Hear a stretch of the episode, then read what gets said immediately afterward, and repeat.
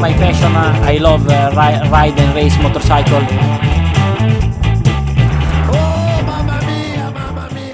Et bonjour, bonsoir à tous et bienvenue pour ce nouvel épisode de la boîte à clapper. Je suis très content de vous retrouver parce que ça sent bon, ça y est, on voit enfin la fin du tunnel de ce long hiver ennuyeux. Et oui, parce que c'est bientôt la première course MotoGP de l'année 2023 qui aura lieu sur le circuit portugais de Portimao. Et comme vous le savez, nouvelle saison égale nouvelle preview pour la boîte à clapper. On est toujours là, on est de retour comme une mauvaise habitude. Pour ce faire, l'équipe est toute nouvelle car comme vous le savez, ou vous le savez pas peut-être, vous allez l'apprendre, l'année dernière on a opéré un petit recrutement pour obtenir deux nouvelles personnes dans ce magnifique podcast parce que sinon clairement ça allait couler parce qu'on n'en pouvait plus, c'était pas possible. Donc on a fait un petit, euh, petite période de recrutement, on a reçu des CV, euh, j'en ai reçu environ 1500, pas du tout, j'en ai reçu 4, c'était une catastrophe. J'ai fait euh, un tri, j'ai gardé les deux pires parce qu'il faut rester dans le thème de ce podcast et donc je vous les présente. Comment va Amélie? Ben, ça va très bien. Très très contente d'être là. Vraiment Ou genre tu fais, tu fais genre? Bah, je fais genre pour être poli. Attends, je viens d'arriver. Ok, ok, t'as raison, c'est gentil d'être poli. Donc on est très content que tu sois là parce que grâce à toi, on étend notre rayonnement à l'international dans la mesure où tu viens de Suisse. Tout à fait. Je vis à Genève et puis euh, je vais essayer de faire de la pub. euh, Non, c'est pas du tout vrai. C'est exactement comme les mecs dans Colanta quand ils mettent en Suisse pour que les Suisses regardent Colanta à la télé. C'est le même principe. Donc euh, voilà. Ouais, mais on espère que tu distribues des tracts la boîte à clapper dans les rues de Genève. Ouais, bien sûr. Ouais, bien sûr. Il ne vient pas du tout de Suisse, mais c'est pas grave, on l'aime bien quand même. C'est le stagiaire aka Maxime. Comment ça va? Ça va et toi, mec? Je vais t'es pas le dire, je pas le dire, mais tu sais ce que je pense. Ouais, je sais ce que tu penses, mais ne le dis pas s'il te plaît. T'es content d'être là? Non eh ben, eh ben, tu es dans le thème de ce, de ce podcast, alors je te félicite. Merci.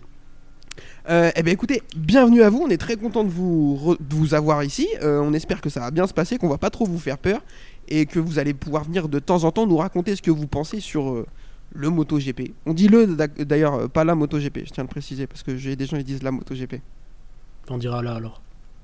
Ouais ouais, sans toi viser, mais- Moi je dis là, moi je dis là. Écoute, c'est la moto. Eh bien va franchement, merci gens, pour ta beau. participation à ce podcast, c'était cool, vraiment. euh, Merci. Bon après-midi. Euh, Donc du coup, on va commencer par une petite présentation et c'est l'ami Maxime qui va nous faire ça. Euh, il va nous présenter les nouveaux formats de week-end qui vont arriver dès cette année avec les courses sprint du samedi. Euh, Maxime, the floor is yours, euh, dis-nous tout. Euh, ouais, donc en fait, comme je suis un touriste, euh, vu que ben, je suis ici, euh, je savais pas comment ça se passait en fait les courses sprint, alors que ça commence quand même dans, deux semaines. Donc je me suis renseigné un peu pour ceux qui savaient pas, qui allaient écouter un peu le podcast, vu qu'on va donner notre avis là-dessus. Il n'y a pas beaucoup de changements en fait sur la journée de vendredi par exemple, où en fait juste va y avoir une.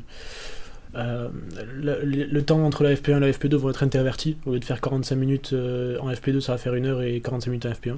Donc ça change pas grand chose. Ce qui va changer le plus en fait, c'est le samedi. Euh, où il va y avoir une FP de 30 minutes et du coup les deux séances de qualif qui vont arriver là de 15 minutes. Plus la sprint du coup de 20-25 minutes. Euh, donc dimanche après, ben, comme d'hab, il y aura warm-up un peu plus court, 10 minutes par contre. Et, et course de 45 minutes, du coup environ le dimanche. Mais, mais du coup on a pu lire plein de choses comme quoi ça allait fatiguer les pilotes, les teams, etc. Je pense pas forcément parce que du coup quand on ramène les temps totaux, euh, total, toto, je sais pas, euh, euh, on passe de 275 minutes de session à 245, en fait on perd une demi-heure de roulage. Donc est-ce que c'est un crime? Je suis pas forcément sûr. Pour les pilotes ou pour les équipes en tout cas je pense pas. Peut-être une question du travail différente, une question du week-end aussi différente. Après, la façon dont ça a été fait semble un peu plus dramatique. et, euh, et puis voilà quoi, à un moment donné, ben, le samedi on n'a plus de vie. hein. Avant on avait plus de vie le dimanche, mais là ça va commencer le samedi donc, euh, donc bon, c'est surtout ça le plus chiant je pense. Alors moi je dis très clairement, rien à foutre des courses sprint euh, les samedis, je joue pas devant ma télé, à un moment donné, laissez-moi tranquille. Mais bon, c'est faux, bien sûr, j'ai pas de vie, j'ai fait la Amélie, tout de suite, je te pose la question, qu'est-ce que tu penses de ces nouveaux formats de week-end? Euh, écoute, je pense qu'il faut voir ce que ça va donner. J'ai un peu du mal euh, à me projeter euh, comme ça. Je pense qu'on va voir aussi un peu à l'usage ce que ça va donner. Justement, comme disait Maxime, au niveau de la fatigue des pilotes. J'espère qu'on va pas se rendre compte que finalement tout le monde se blesse et ils n'arrivent plus à, rien gérer, machin. Après, je trouve que le, de dire le samedi, je sais pas si, on va devant notre télé, je suis pas sûre de comment ils vont gérer le côté aussi des spectateurs parce que euh, est-ce que les gens vont réussir à suivre le samedi et le dimanche? Est-ce que finalement le dimanche, si t'as pas suivi le samedi, tu sais plus où t'en es, qui a gagné, machin, les points de la manche d'avant? Je sais pas trop. Donc euh, je suis pas hyper emballée. Je trouve que c'est un peu un coup marketing pour faire euh, de la F1 et je pense pas forcément que ça rend service au MotoGP. On verra bien. Et puis il y a aussi toujours cette histoire de primes qui est que en fait les, c'est les équipes elles-mêmes qui attribuent les primes aux pilotes, les primes de course. Et le, je crois que c'est le manager de Bastianini, il me semble, qui disait que en fait euh, la Dorna a pris cette décision, mais elle n'a absolument pas euh, consulté les équipes à ce sujet. Il n'y a aucune prime de course supplémentaire qui a été euh, budgétée ni attribuée par, par les équipes. Et que potentiellement les pilotes, ça râle aussi un peu en interne de dire qu'ils vont pas être payés plus alors qu'ils courent plus. Donc c'est aussi un peu un sujet. On verra à l'usage quoi ce que ça donne, mais je suis pas particulièrement emballée. On ne chialera pas pour leur salaire, hein, très clairement, je pense que ça va aller pour eux. Arrête, il me faut trop de la peine. oui, je comprends. euh, moi, je vais pas répéter mon avis parce que je l'ai déjà donné euh, un milliard de fois, mais de toute façon, je fais ça tout le temps, donner mon avis. Euh, juste, je rebondis juste vite fait sur ce que tu as dit, Maxime, où tu dis que tu vois pas trop euh, le, la fatigue supplémentaire pour les pilotes et les teams. Pour les pilotes, je comprends, ça fait pas beaucoup, ça fait pas de temps de relais supplémentaire. Après, c'est à se demander si une course en termes de dépenses d'énergie, c'est bien bien, c'est différent d'une d'une séance d'essai. Donc la, la, question se pose. Par contre, même mentalement. Hein. Voilà. Par contre, je suis certain que pour les teams, c'est une dépense euh, d'énergie supplémentaire dans la mesure où euh, c'est potentiellement plus de casse, donc plus de réparation. C'est-à-dire que euh, c'est un mec qui plie une moto le samedi après-midi, il faut se démerder pour la remonter le dimanche. Donc ça, je pense que pour les équipes, c'est plus de boulot. Mais, mais bon. ouais, après, tu vois, je, je, suis pas certain qu'il y ait plus de casse entre les FP ou les, ou les courses, ou les mecs, en fait, Marquez, enfin, quand t'as un mec comme Marquez ou comme Espargaro dans ton équipe, de toute façon, il plie des motos dans tous les, dans tous les cas. Justement, c'est pas la peine de lui donner une occasion supplémentaire d'en plier une. il en a déjà assez. Il se prive pas, il se prive pas en FP1, euh, c'est pas du genre. Ouais, ou de se blesser, ou de se blesser. Ouais, ah, bien sûr. Aussi de se blesser surtout. Euh, on verra. de toute façon, euh, on, a notre avis sur ce que ça va être, mais on, le sait pas trop. Donc euh, ça va être juste à, sur les 4-5 premiers Grands Prix, on, se rendra un peu mieux compte de ce que ça donne. je suis assez pressé d'être au moment pour voir ce que ça va donner quand même. Parce que quand tu es sur place, voir deux courses, par contre, c'est cool. Ouais, puis c'est Miller qui disait, je crois, qu'au bout de deux courses sprint, en fait bah, tout le monde aurait adopté le truc et que, plus personne n'aurait rien à foutre. après, euh, lui, il va rouler sur une KTM cette année. Hein, donc, euh, son il faudrait qu'il se reste un petit peu tranquille. Le mec, il va prendre 7 tours sur 12, donc euh, pas grave. Hein. écoutez, on a donné notre avis sur les courses sprint, les nouveaux formats, etc. Donc je vous propose qu'on enchaîne tout de suite avec le déroulé de cette analyse. Vas-y, je t'en prie. Seul, truc, excuse-moi, que j'ai oublié, c'est les points attribués. On n'en a pas parlé. Mais assez rapidement. 12 points pour le premier, 9 euh, pour le deuxième, et après 7, 6, 5, 4, 3, 2, 1, jusqu'au 9 Voilà. Donc c'est pas non plus une course sprint comme en F1 où le premier gagne 3 points. Quoi. Je pense qu'elles auront vraiment leur importance. Euh, du coup, les records de points sur une saison devraient être explosés, euh, ça c'est sûr. Je sais qu'aussi les victoires en course sprint ne compteront pas dans le palmarès des pilotes. Ok. donc ça justement pour pas exploser le record, le record de Rossi, je crois que c'est Rossi qui a encore. Rossi c'est un petit gars, on, on connaît pas trop, on en reparlera un jour. On n'aurait pas nécessaire. Euh, du coup, je pense que c'est ok, on a fait le tour. Je vous propose qu'on enchaîne avec le déroulé de cet épisode et l'analyse team par team. Euh, c'est parti.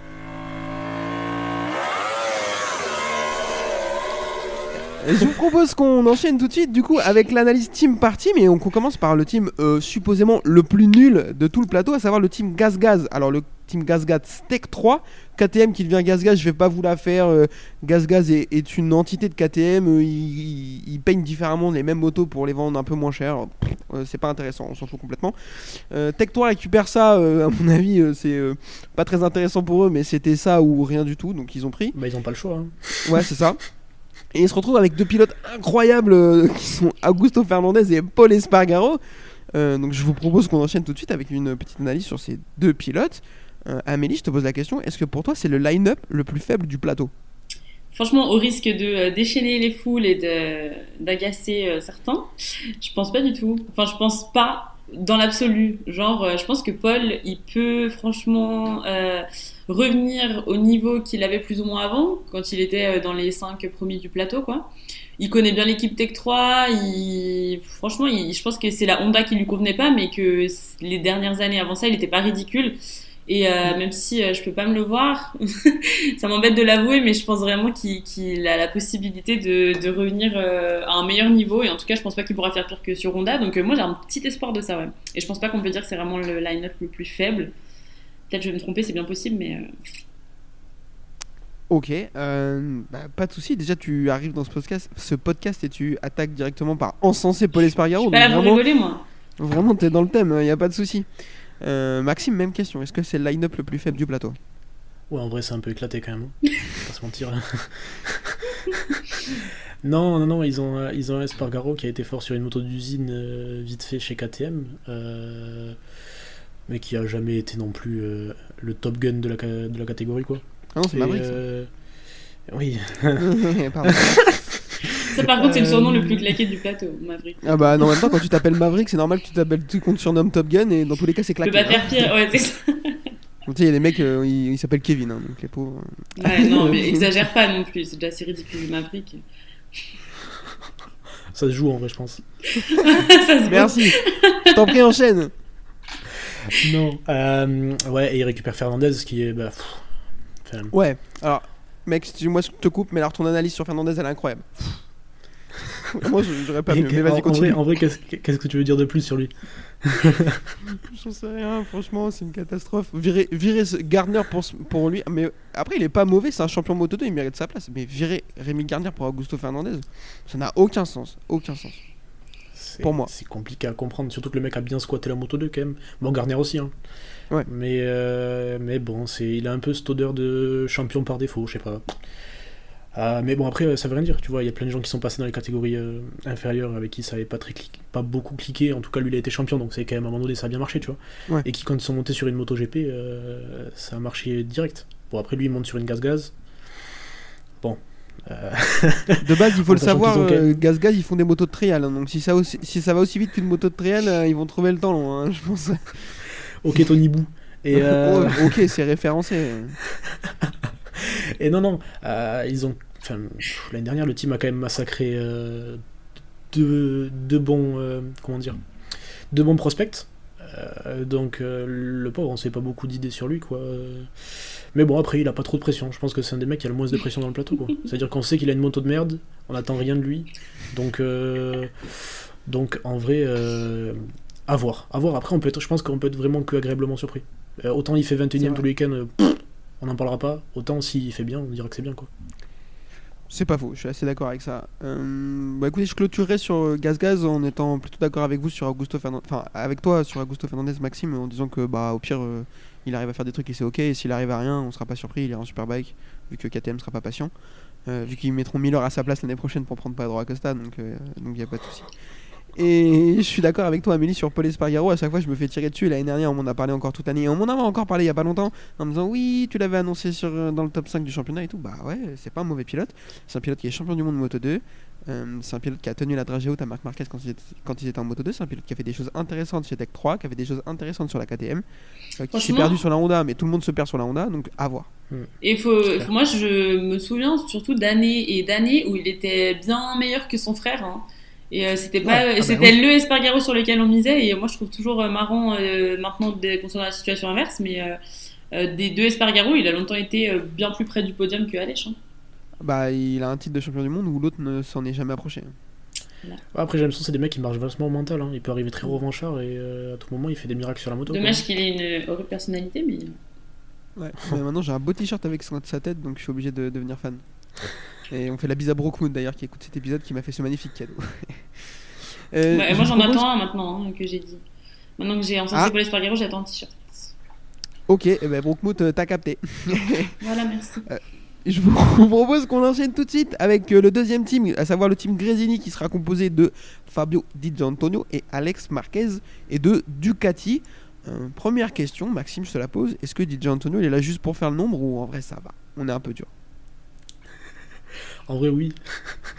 en vrai, bien sûr que oui, je pense qu'on le pense tous. Euh, Mais bon, après, euh, 'fin, le truc, c'est que tu mets qui à sa place? Je me posais la question, genre, enfin, qui est-ce qui était assez proche de chez Ducati, qui aurait pu monter de Moto 2 l'année dernière? Enfin, en vrai, je vois pas grand monde. Il y a Ogura qui joue le titre, mais il a refusé le CR. Et euh, je le vois pas partir ailleurs que chez Honda. Non mais Donc, le mec fait le nombre, mais en vrai, ouais, peut-être que tu aurais proposé la Ducat à Canette, il y serait allé, mais ça aurait été pareil. Genre. Bah. Je pense que c'est le mec est pas. C'est pas horrible qu'il soit là, parce qu'en soi, genre, il fait ses week-ends, il est capable de faire des perfs. Parce que tu vois, sur une qualif sous la pluie, bon, bah, il fallait quand même être là, tu vois. Il fait, il fait Paul, c'est ça, hein, si je dis pas de bêtises. Ouais, il fait Paul. Euh, il fait Paul. C'est pas immonde. Euh, mais après, il fait pas chier. C'est pas une chicane mobile comme Morbid Daily pendant les. Euh, franchement. non, mais voilà, tu l'entends pas. Autant il est pas perfo, mais autant il casse pas les couilles à tout le monde. Donc bon, ma foi. Amélie, même question. ton analyse sur Didja bah pareil, moi je pense qu'il a, je pense qu'il a du potentiel. Euh, c'est sa deuxième année, donc il peut encore faire euh, des progrès euh, notoires. Il a quand même fait une pole en rookie au Mugello l'année dernière, donc je pense que c'est absolument pas ridicule comme entrée en MotoGP. Et au contraire, la deuxième année, ça peut que confirmer. et puis de manière générale, de toute façon, Grisini ils ont le niveau du podium, donc moi je pense que c'est un bon combo et qu'il peut, il peut nous faire une belle surprise. Ouais. Euh, ok, très bien. Moi, j'ai juste une analyse assez euh, succincte sur lui. Il est un peu beau gosse et ça m'agace. Donc, euh, voilà. je te regarde Alice. bah oui, complètement. Je vous propose qu'on enchaîne avec Alex Marquez. Et là, il y a pas mal de choses à dire. Je vais me permettre de commencer si vous me l'autorisez. donc, du coup, qui passe de Honda à Ducati, de Lusso Cecchinello à Gresini. Euh, double champion du monde, frère de l'illustre Marc Marquez, euh, qui récupère une moto qui avance, euh, qui a 6 vitesses, contrairement à la Honda apparemment qui n'en a que 4. moi j'en attends énormément de lui, vraiment. je pense que c'est un mec qui a beaucoup de potentiel, qu'on est un peu genre on a un peu ouais il est là parce que c'est le petit frère d'eux et tout sauf que c'est pas Luca Marini sans vouloir être désagréable avec Luca Marini euh, je pense que vérité, trop, bah, trop, tard je le suis peut-être.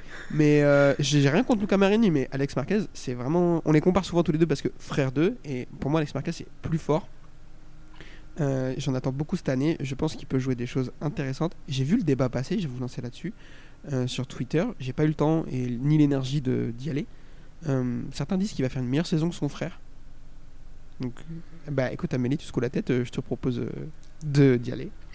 Euh, bah moi franchement je pense, je, suis comme toi, je mise beaucoup sur Alex Marquez, je pense vraiment qu'il peut faire un beau truc cette année. il a dit qu'il était à l'aise, qu'il prenait du plaisir. Bah, D'ailleurs, les, tests et essais nous ont montré que c'était le cas. je pense que même psychologiquement, je fais une petite psychologie de comptoir et je pense qu'il sera mieux aussi loin de son frère parce que le côté frère de machin, d'être en plus avant sur euh, la Honda officielle, ensuite sur une Honda claquée, euh, bon même si elles sont toutes claquées, mais je pense que ça peut que lui faire du bien. Et, euh, voilà, et puis j'ai aussi une théorie qui va un tout petit peu plus loin, qui est de dire, je pense que Ducati, eux, ils oublient pas que c'est le frère d'eux, et recruter Alex Marquez, est-ce que c'est pas aussi une porte d'entrée de recruter plus tard un autre Marquez, n'importe lequel au hasard? Le père ou comme ça, et euh, pour le faire venir euh, aussi sur une Ducati. Donc euh, moi je pense Alex Marquez il peut nous faire un truc bien. voilà. Et puis à part s'il se blesse parce qu'il est super étonné de ce que c'est qu'une moto qui roule vite et ça c'est bien possible. Je pense qu'il va monter dessus, il va faire drapeau, il va être là, mon dieu, mon dieu, mon dieu. Exactement, il va se dire, ah mon dieu, mais quel est cet engin bizarre? C'est incroyable quand je me penche à Il va se tuer le premier Grand Prix, ouais, non, quand même pas.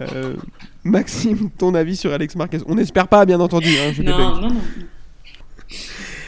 Euh, non, mon avis, euh, franchement, je pense que c'est pareil, on peut être que agréablement surpris. quoi. Euh, il arrive sur une moto qui a été développée l'année dernière, qui est championne du monde, qui, est archi, qui a été archi dominante, qui est, je pense, encore plus forte que certaines sur le plateau. ils ont pu, ben, comme les pilotes de la VR46, passer 4 ou 5 jours de test sur la même moto, plus y acclimater, etc. Parce qu'ils n'ont pas de nouveautés à tester, je pense, ou mm. très peu peut-être. mais en tout cas, je pense qu'ils ont relativement la même moto et la même base. Donc je pense que c'est un mec à surveiller en début d'année. Il va être, euh, il va être très très solide. Enfin, il a moyen. En plus, le mec, faut, faut pas oublier qu'il a été champion du monde avant. Euh, avant d'être champion du monde, il y a quelques années où il a joué le titre en Moto 2, je pense, si je dis pas de bêtises. Donc, euh, donc non, non, le mec est solide. Il est habitué à se battre pour la victoire. quand il a fait une saison de rookie chez HRC, il était franchement pas ridicule pour un mec qui arrivait sur un tréteau et pour sa première année en MotoGP. Sans son frère en plus, parce que c'est l'année où son frère se blesse, je pense. Donc, ouais, c'est 2020 il avait Bradle comme, euh, comme coéquipier, donc bon. Euh, bon. Bradle, c'est un vrai gars, faut pas en parler mal comme ça. Bradle, c'est un vrai euh, gars. Mais il fait, il, fait quand même, il fait quand même deux podiums son année de rookie sur une Honda et tout, donc le mec a des capacités quoi. Il arrive sur une moto solide, je pense que avant que la, la GP23 devienne vraiment dominatrice, il pourrait être là quoi. bah, si elle n'est pas d'entrée, hein, parce que bon. Écoutez, on est raccord sur euh, l'ami Alex Marquez et je vous propose qu'on enchaîne tout de suite avec le prochain team, à savoir le team VR46 du, du monsieur Bouclé qui a pris sa retraite il n'y a pas très longtemps, composé de Marco Bezzecchi et Luca Marini. Première question, Marco Bezzecchi doit-il changer de coupe de cheveux? Parce qu'elle est dégueulasse là, faut arrêter frère, il s'est pris pour Sean Paul. Sean Paul. Sean Paul? Absolument pas. Je vois qu'il y a Sean Paul, je savais pas du tout qu'il y avait cette coupe. Bah là il a fait un, des photos de- pour le merch euh, Fila XVR46, il a des tresses plaquées, euh, on dirait Sean Ah, d'accord, Allen, Iverson si vous avez la, la ref ou... Là, je comprends. Bref. C'est dégueulasse, j'ai pas vu. Un mec. euh, Bref. Bon, pour parler sérieusement de Marco Bezzecchi, Amélie, je te pose la question est-ce que c'est un vrai crack ou est-ce qu'il va retomber comme un soufflé Parce qu'il a montré des belles choses l'année dernière. Moi, j'adore ses cheveux. Euh, Ça me fait penser quand, euh, quand les journalistes demandaient tout le temps à Simone Sédi s'il fallait euh, qu'il coupe ses cheveux ou si ça le gênait dans le casque. Il avait dit que ça gênait pas du tout. Donc euh, moi, j'aimerais bien qu'il garde ses cheveux comme ça. Mais pas qu'il lui arrive les mêmes histoires qu'à Simone Sédi, même si je suis pas sûre Bah que non. lié à ses cheveux. Sinon, est-ce que c'est un vrai crack ou pas? Euh, ouais, en vrai, moi je pense aussi qu'il a, qu'il a du potentiel. Euh, il, est dans, il va être dans son petit truc euh, d'esprit de famille là-bas à la VR46, donc je pense que ça peut que lui servir. Il a du potentiel. Euh, moi je pense que, ouais, après, euh, est-ce qu'il a euh, du potentiel au point euh, de jouer euh, vraiment tout devant? Je sais pas, mais en tout cas, euh, je pense qu'il il peut faire une très belle saison, ouais. Maxime, même question. euh, tu vois comment Marco Bezzecchi cette année? C'est un peu comme Alex Marquez. Euh, je sais pas s'il est aussi talentueux, euh, mais c'est un peu le même genre de gars. Euh, qui va être là pour faire des bons coups, qui va être solide, qui va avoir une bonne moto. euh, qui a montré qu'il était rapide en plus l'année dernière, parce que bon, il a pas fait n'importe quoi quand même. Euh, puis voilà, euh, une, année, une année rookie quand même assez solide, euh, le type. Donc euh, ouais, cette année on attend qu'il confirme. Après, euh, attention quoi. Mais bon, après je pense qu'il a pas trop la pression, il n'y a pas grand monde qui arrive derrière pour lui prendre sa place. Donc euh, s'il évolue sereinement, euh, il y a Ah moyen qu'il soit bah, c'est pas Vietti qui va lui prendre sa place, hein, ça devrait aller, je pense. Peut-être qu'il se rejoindra dans le bac à gravier, mais à part ça. Euh, moi, Marco Bezzecchi, c'est un pilote que j'aime bien, même si j'aime bien le tacler, mais je l'aime bien. Euh, il a beaucoup de vitesse, ça c'est indéniable. Par contre, euh, moi, je- là où je ferai une différence avec Alex Marquez, je pense qu'il a potentiellement peut-être plus de vitesse qu'Alex Marquez, ou au moins autant. Par contre, euh, il manque de régularité, là où il tombe beaucoup, là où Alex Marquez tombe vraiment. Ouais, mais est-ce que justement c'est pas là que t'es plus un rookie, c'est quand tu commences à moins tomber? Oui. Moi je Ah non, pense, mais- que, je pense que ça va aussi se connaître à ce niveau-là. Mais, C'est- mais Marquez il tombe quand même, non? Bah, quoi il tombe parce qu'il a une Honda, mais jusqu'à maintenant, euh, enfin, ça a jamais été euh, une dinguerie, tu vois. C'était pas Jean-Michel Gra- Bacagravi, Alex Marquez, tu vois. C'est vrai que qui ne tombe pas sur une Honda? Voilà, tout le monde tombe sur C'est le, le principe, hein, c'est le principe. Ils l'ont développé pour ça. Même quand, même quand t'as une tondeuse Honda, tu, tu vas tondre Tu chez toi, tu te casses la gueule. tu vois, C'est une galère. Tu prends des high du Seigneur, tu te fais satelliser 3 mètres de haut. Euh, donc, euh, donc voilà, à voir. Mais je suis d'accord avec toi, Amélie. euh, Marco Bezzecchi, euh, ça peut venir. hein, Il était rookie, c'est normal qu'il ait pris des chutes. Il a pris un volume interstellaire au Mans, euh, au Mans, n'importe quoi, à Valence le samedi, là, sur la dernière course de l'année où la, la moto prend feu et tout. Euh, donc, à voir, ça, c'est des choses qui vont venir petit à petit. hein, donc, euh, donc peut-être, mais un pilote à suivre, il fait une belle saison de rookie. Pas une saison de rookie invraisemblable, mais il fait une belle saison de rookie. Donc, euh, à capitaliser là-dessus. Et le deuxième pilote, monsieur Luca Marini. Euh, bah, je vous lance, euh, Maxime, qu'est-ce que tu penses du, du demi-frère? Euh, ouais. Ouais, c'est comme dire, hein, euh, c'était pas fan, hein. Fernandez. hein. C'est comme Fernandez, c'est un peu au tiadin. C'est-à-dire que les mecs, euh, ouais. ouais. Il est là. On est content, il est là. Il est là, il fait pas de bruit. euh, il est trop grand, il va pas assez vite du coup. Voilà quoi. Enfin, c'est. Tant t'as des remarques, des mecs qui font des remarques de tueur, autant lui, bah, bah voilà, il peut pas doubler les gens parce qu'il est trop grand, quoi. Qu'est-ce que tu veux que je te dise? Alors, ouais, pour être, pour être exact, il s'est plaint beaucoup de l'aérodynamie, de, de- des, des packs aéro et de la surchauffe de son pneu avant. Plus de sa taille, il disait que tout cumulé, il était pas capable de doubler des mecs qui étaient moins rapides que lui. Ce à quoi euh, on est tous dit, bah frérot, euh, si tu mettais 5 dixièmes à tout le monde, euh, enfin, tu les doublerais. Tu crois que Marc Marquez il se pose des questions Enfin, je veux dire, Bastiani il se pose pas de questions. Quand il y a un mec devant lui, il le double. Tu vois, même si le mec est plus rapide que, que- lui. tu vois. Il dira que Bastiani fait 1m60 aussi. Alors, donc. Bastiani, le problème, il a du mal à toucher le guidon quand il est assis sur la selle. Ça, ça doit- Mais moi je trouve ça un peu hypocrite, ce Marini qui dit ça alors que son frère fait juste, est juste plus grand que lui et euh, va en tout, aller un tout petit peu plus vite à l'époque. Au moins, au moins aussi grand, au moins aussi grand. Je pense Marini il est plus grand parce que Rossi je crois que c'est un 81 et Marini doit être un 82. 85 un truc comme ça. Ouais. Donc, euh, Ouais, mais je suis d'accord. on peut pas je dire, ouais, on peut pas dire, on peut pas dire que la taille ça t'empêche d'être un grand champion non plus. Quoi. Non, la Je taille, ça ça ne compte pas, comme, euh, bien comme entendu, c'est important, écoutez, c'est Ça important. n'empêche voilà. pas d'être un grand champion à part ça. Non, et de non, faire non, des belles c'est- Simple et efficace. La simple taille efficace. n'empêche pas de faire des belles Simple perfs, et vous vous en efficace. souviendrez. Euh, non, mais C'est l'analyse Petrucci, que je voulais apporter à ce podcast. Petrucci, pareil, Petrucci euh, il faisait un 80, euh, 88, je crois, et il a réussi à faire une carrière euh, honnête. Enfin, je dire, ça- ça n'a Ouais, pas. on, n'empêche en- attend pas moins de Marini, quoi. C'est qu'il fasse une carrière honnête. On l'attend pas non plus. euh, Enfin, c'est pas le genre de mec que t'attends champion du monde, quoi, je pense. Non. Bon, bah, Peut-être je me tromperai, hein, on sait jamais. Hein. Mais, Non, non, ça, c'est sûr. mais Je pense pas. Euh, je vous propose qu'on enchaîne avec euh, le Attends, team je voulais dire savoir- quelque chose sur Marini. Bah, écoute, je, je t'en prie. Amélie, parle-nous de Luca Marini. Voilà, merci. Euh, je, je voulais dire que moi, franchement, je vous trouve vraiment dur avec lui, voire carrément franchement désagréable, parce que je trouve qu'il a quand même Pardon du potentiel. J'aime bien euh, ce côté un peu, j'aime bien ce côté un peu discret et cette approche qu'il a euh, de euh, malgré euh, qu'il, le fait qu'il est le frère de machin, je trouve il fait quand même des performances honnêtes. Il est vraiment toujours euh, là et il tombe pas beaucoup et il est vraiment discret. Mais moi, je pense qu'il a quand même euh, du potentiel et que c'est pas du tout ridicule ce qu'il fait. Et, euh, et voilà, s'il prend un petit peu confiance en lui et que il se sent bien avec sa petite famille. Et en plus, lui, il a zéro pression parce qu'il a un contrat à vie à la VR46, clairement. Donc, euh, moi, je pense que moi, je pense qu'il pourrait faire un truc joli, famille, hein. Et je vous trouve franchement désagréable. Je pense qu'au niveau famille, il peut pas faire plus famille. Mais par contre, moi j'ai une question. Du coup, est-ce que vous pensez que Bezeki va l'éclater? Est-ce que on Oui. pense que quoi Bah oui. Que Bezeki va va le éclater. rincer, genre. Ah oui. Ah, mais Bezeki va lui rouler dessus, c'est certain. Ah, tu penses tant que ça, genre? Ouais, ouais, je pense. Ok. Euh, non, en vrai, je suis d'accord sur, euh, avec toi, Amélie, sur Luca Marini. Il fait une belle fin de saison. Euh, il s'est souvent placé top 5, top 7 et tout. Donc, faut qu'il capitalise là-dessus et qu'il continue. Après, euh, je trouve que tu es quand même gentil avec lui. euh, tu le qualifies de discret, euh, ce que moi j'aurais appelé de ennuyeux. Voilà. Après, chacun, franchement, chacun ses critères. ouais, ouais, bah oui, non, mais ça, j'en doute pas. Non, mais, Mais, euh, non, mais mais franchement, franchement euh, je trouve que oui, il a quand même un, il a pas un niveau ridicule par rapport à d'autres dont on parle Non. sans arrêt qui, euh, Non, non, bien il sûr. Est constant, il est. Je dis pas que c'est un grand champion et qu'il a non plus un talent de fou, mais franchement, euh, je trouve qu'on on, on reconnaît pas assez euh, les performances qu'il fait, ce monsieur. non, mais en plus, Ah, ouais, on le voit jamais en fait. Ouais, bah oui, parce qu'on n'en parle pas. Tu peux Claire- pas reconnaître ce qu'il fait vu que tu vois pas ce qu'il fait en fait. C'est-à-dire que vu qu'il double personne, on le voit pas. Et après, bah, il est régulier, mais il est régulièrement septième quoi. Donc, euh, Mais c'est bien, régulièrement 7ème, c'est mieux qu'une fois euh, 20, une fois dans le bac à graver. Est-ce qu'on se souvient du mec en 2019 qui a fait régulièrement 7 C'est le genre de mec qui sera passé là, mais on s'en souviendra pas, je pense. non, mais cl- clair- clairement, Bah, c'était son- Paul Espargaro.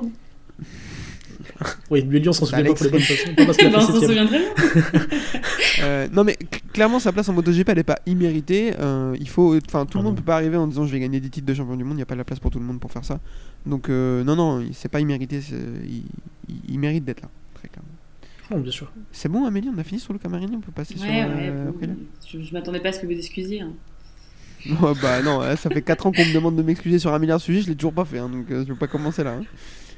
Euh, donc c'est parti sur Aprilia, le team satellite qui arrive. Donc euh, RNF Razlan Razali qui a pas mis un t-shirt de l'hiver, lui qui passe de deux Yamaha complètement pétés et deux pilotes rincés à une Aprilia qui fonctionne. Et Miguel Oliveira Raúl Fernandez, je pense que lui, il a pas dessoulé de l'hiver, ça devait être une dinguerie. Moi j'ai une première question, et elle est pour toi Amélie. Est-ce que Oliveira il est dangereux avec une Aprilia qui a l'air d'être au niveau? Ouais, franchement, ouais.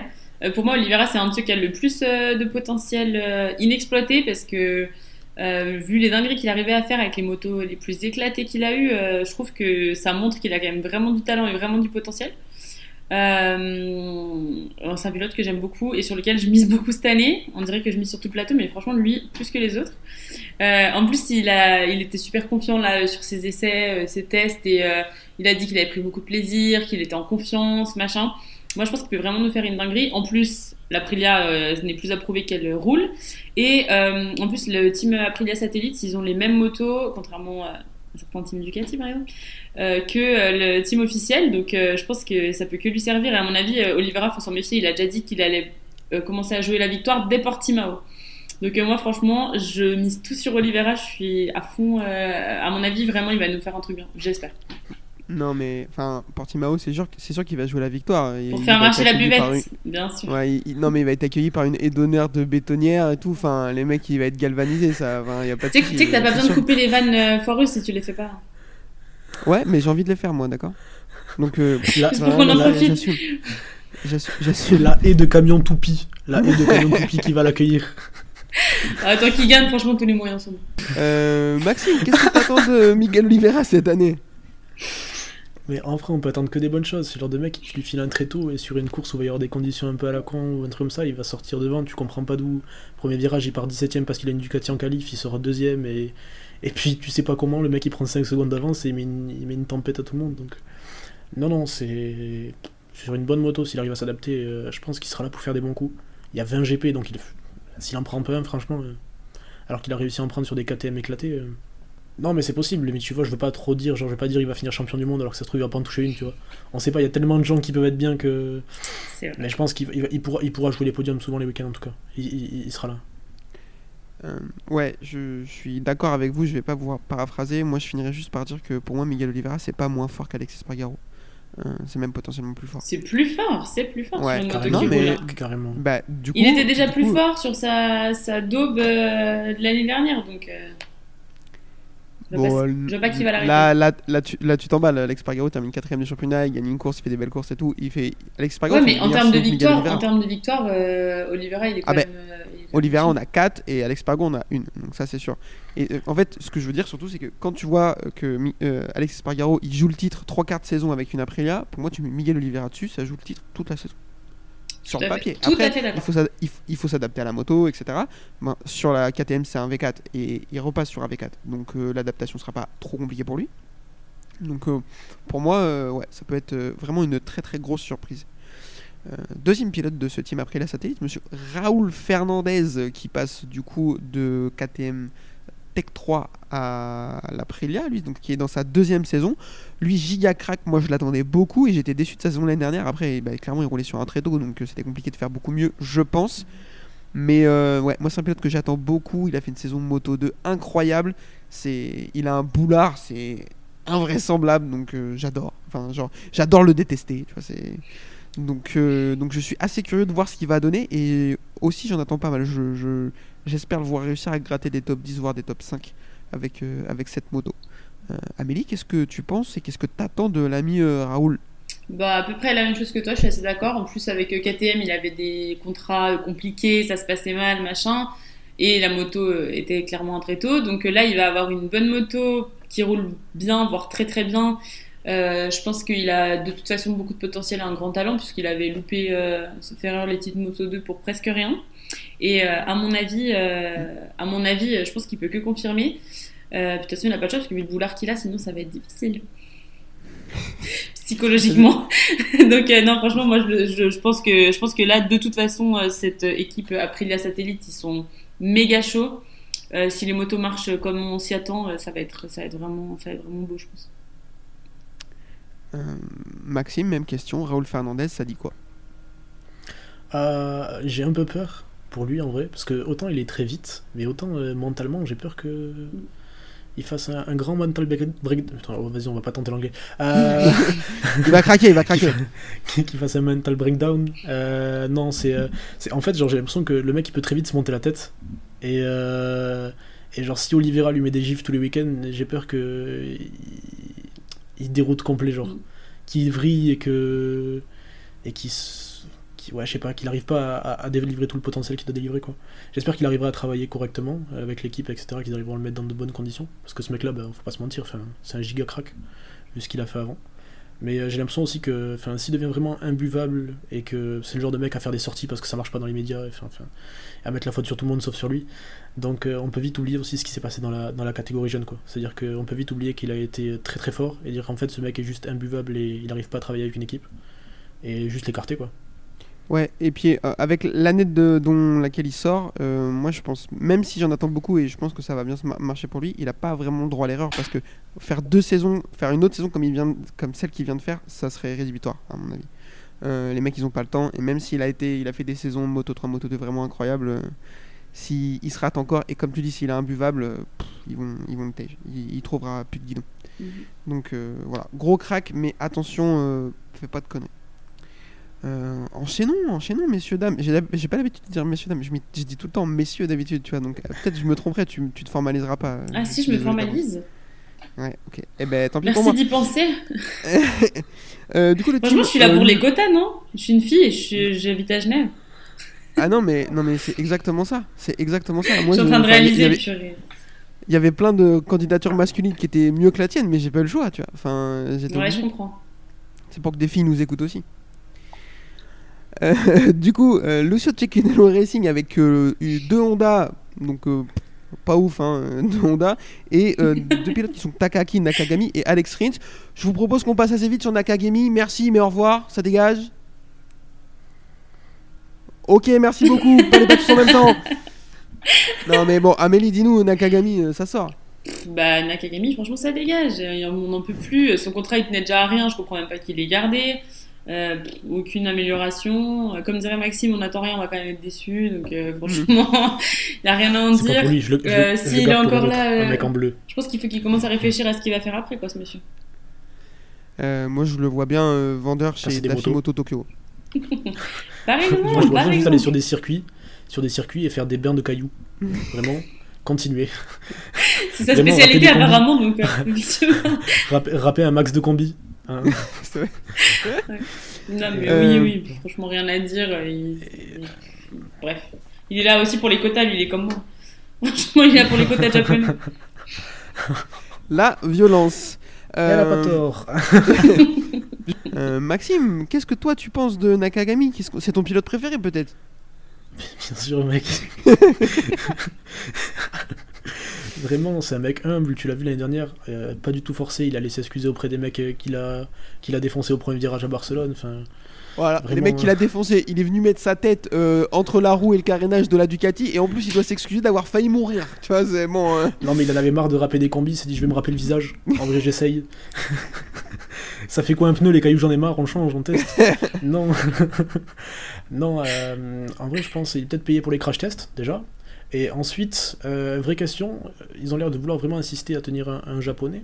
Euh, le problème, c'est on met qui à sa place Bah, que- oh, mais t'as pas, le- t'as pas le choix. Si, si vraiment ils veulent. Déjà, moi mais ça ils me- en ont un dans les tuyaux, là. C'était qui qui, était, qui a déjà failli lui prendre son contrat? Voilà, à la fin de l'année, ils avaient Mais- déjà failli lui donner la moto. Ouais, Ouais, mais, c'est- lui qui a pas il voulu. Il, il rate, il rate l'année dernière, il a pas voulu. Bon, en même temps, pff, il a pas tort. Euh, la moto est éclatée.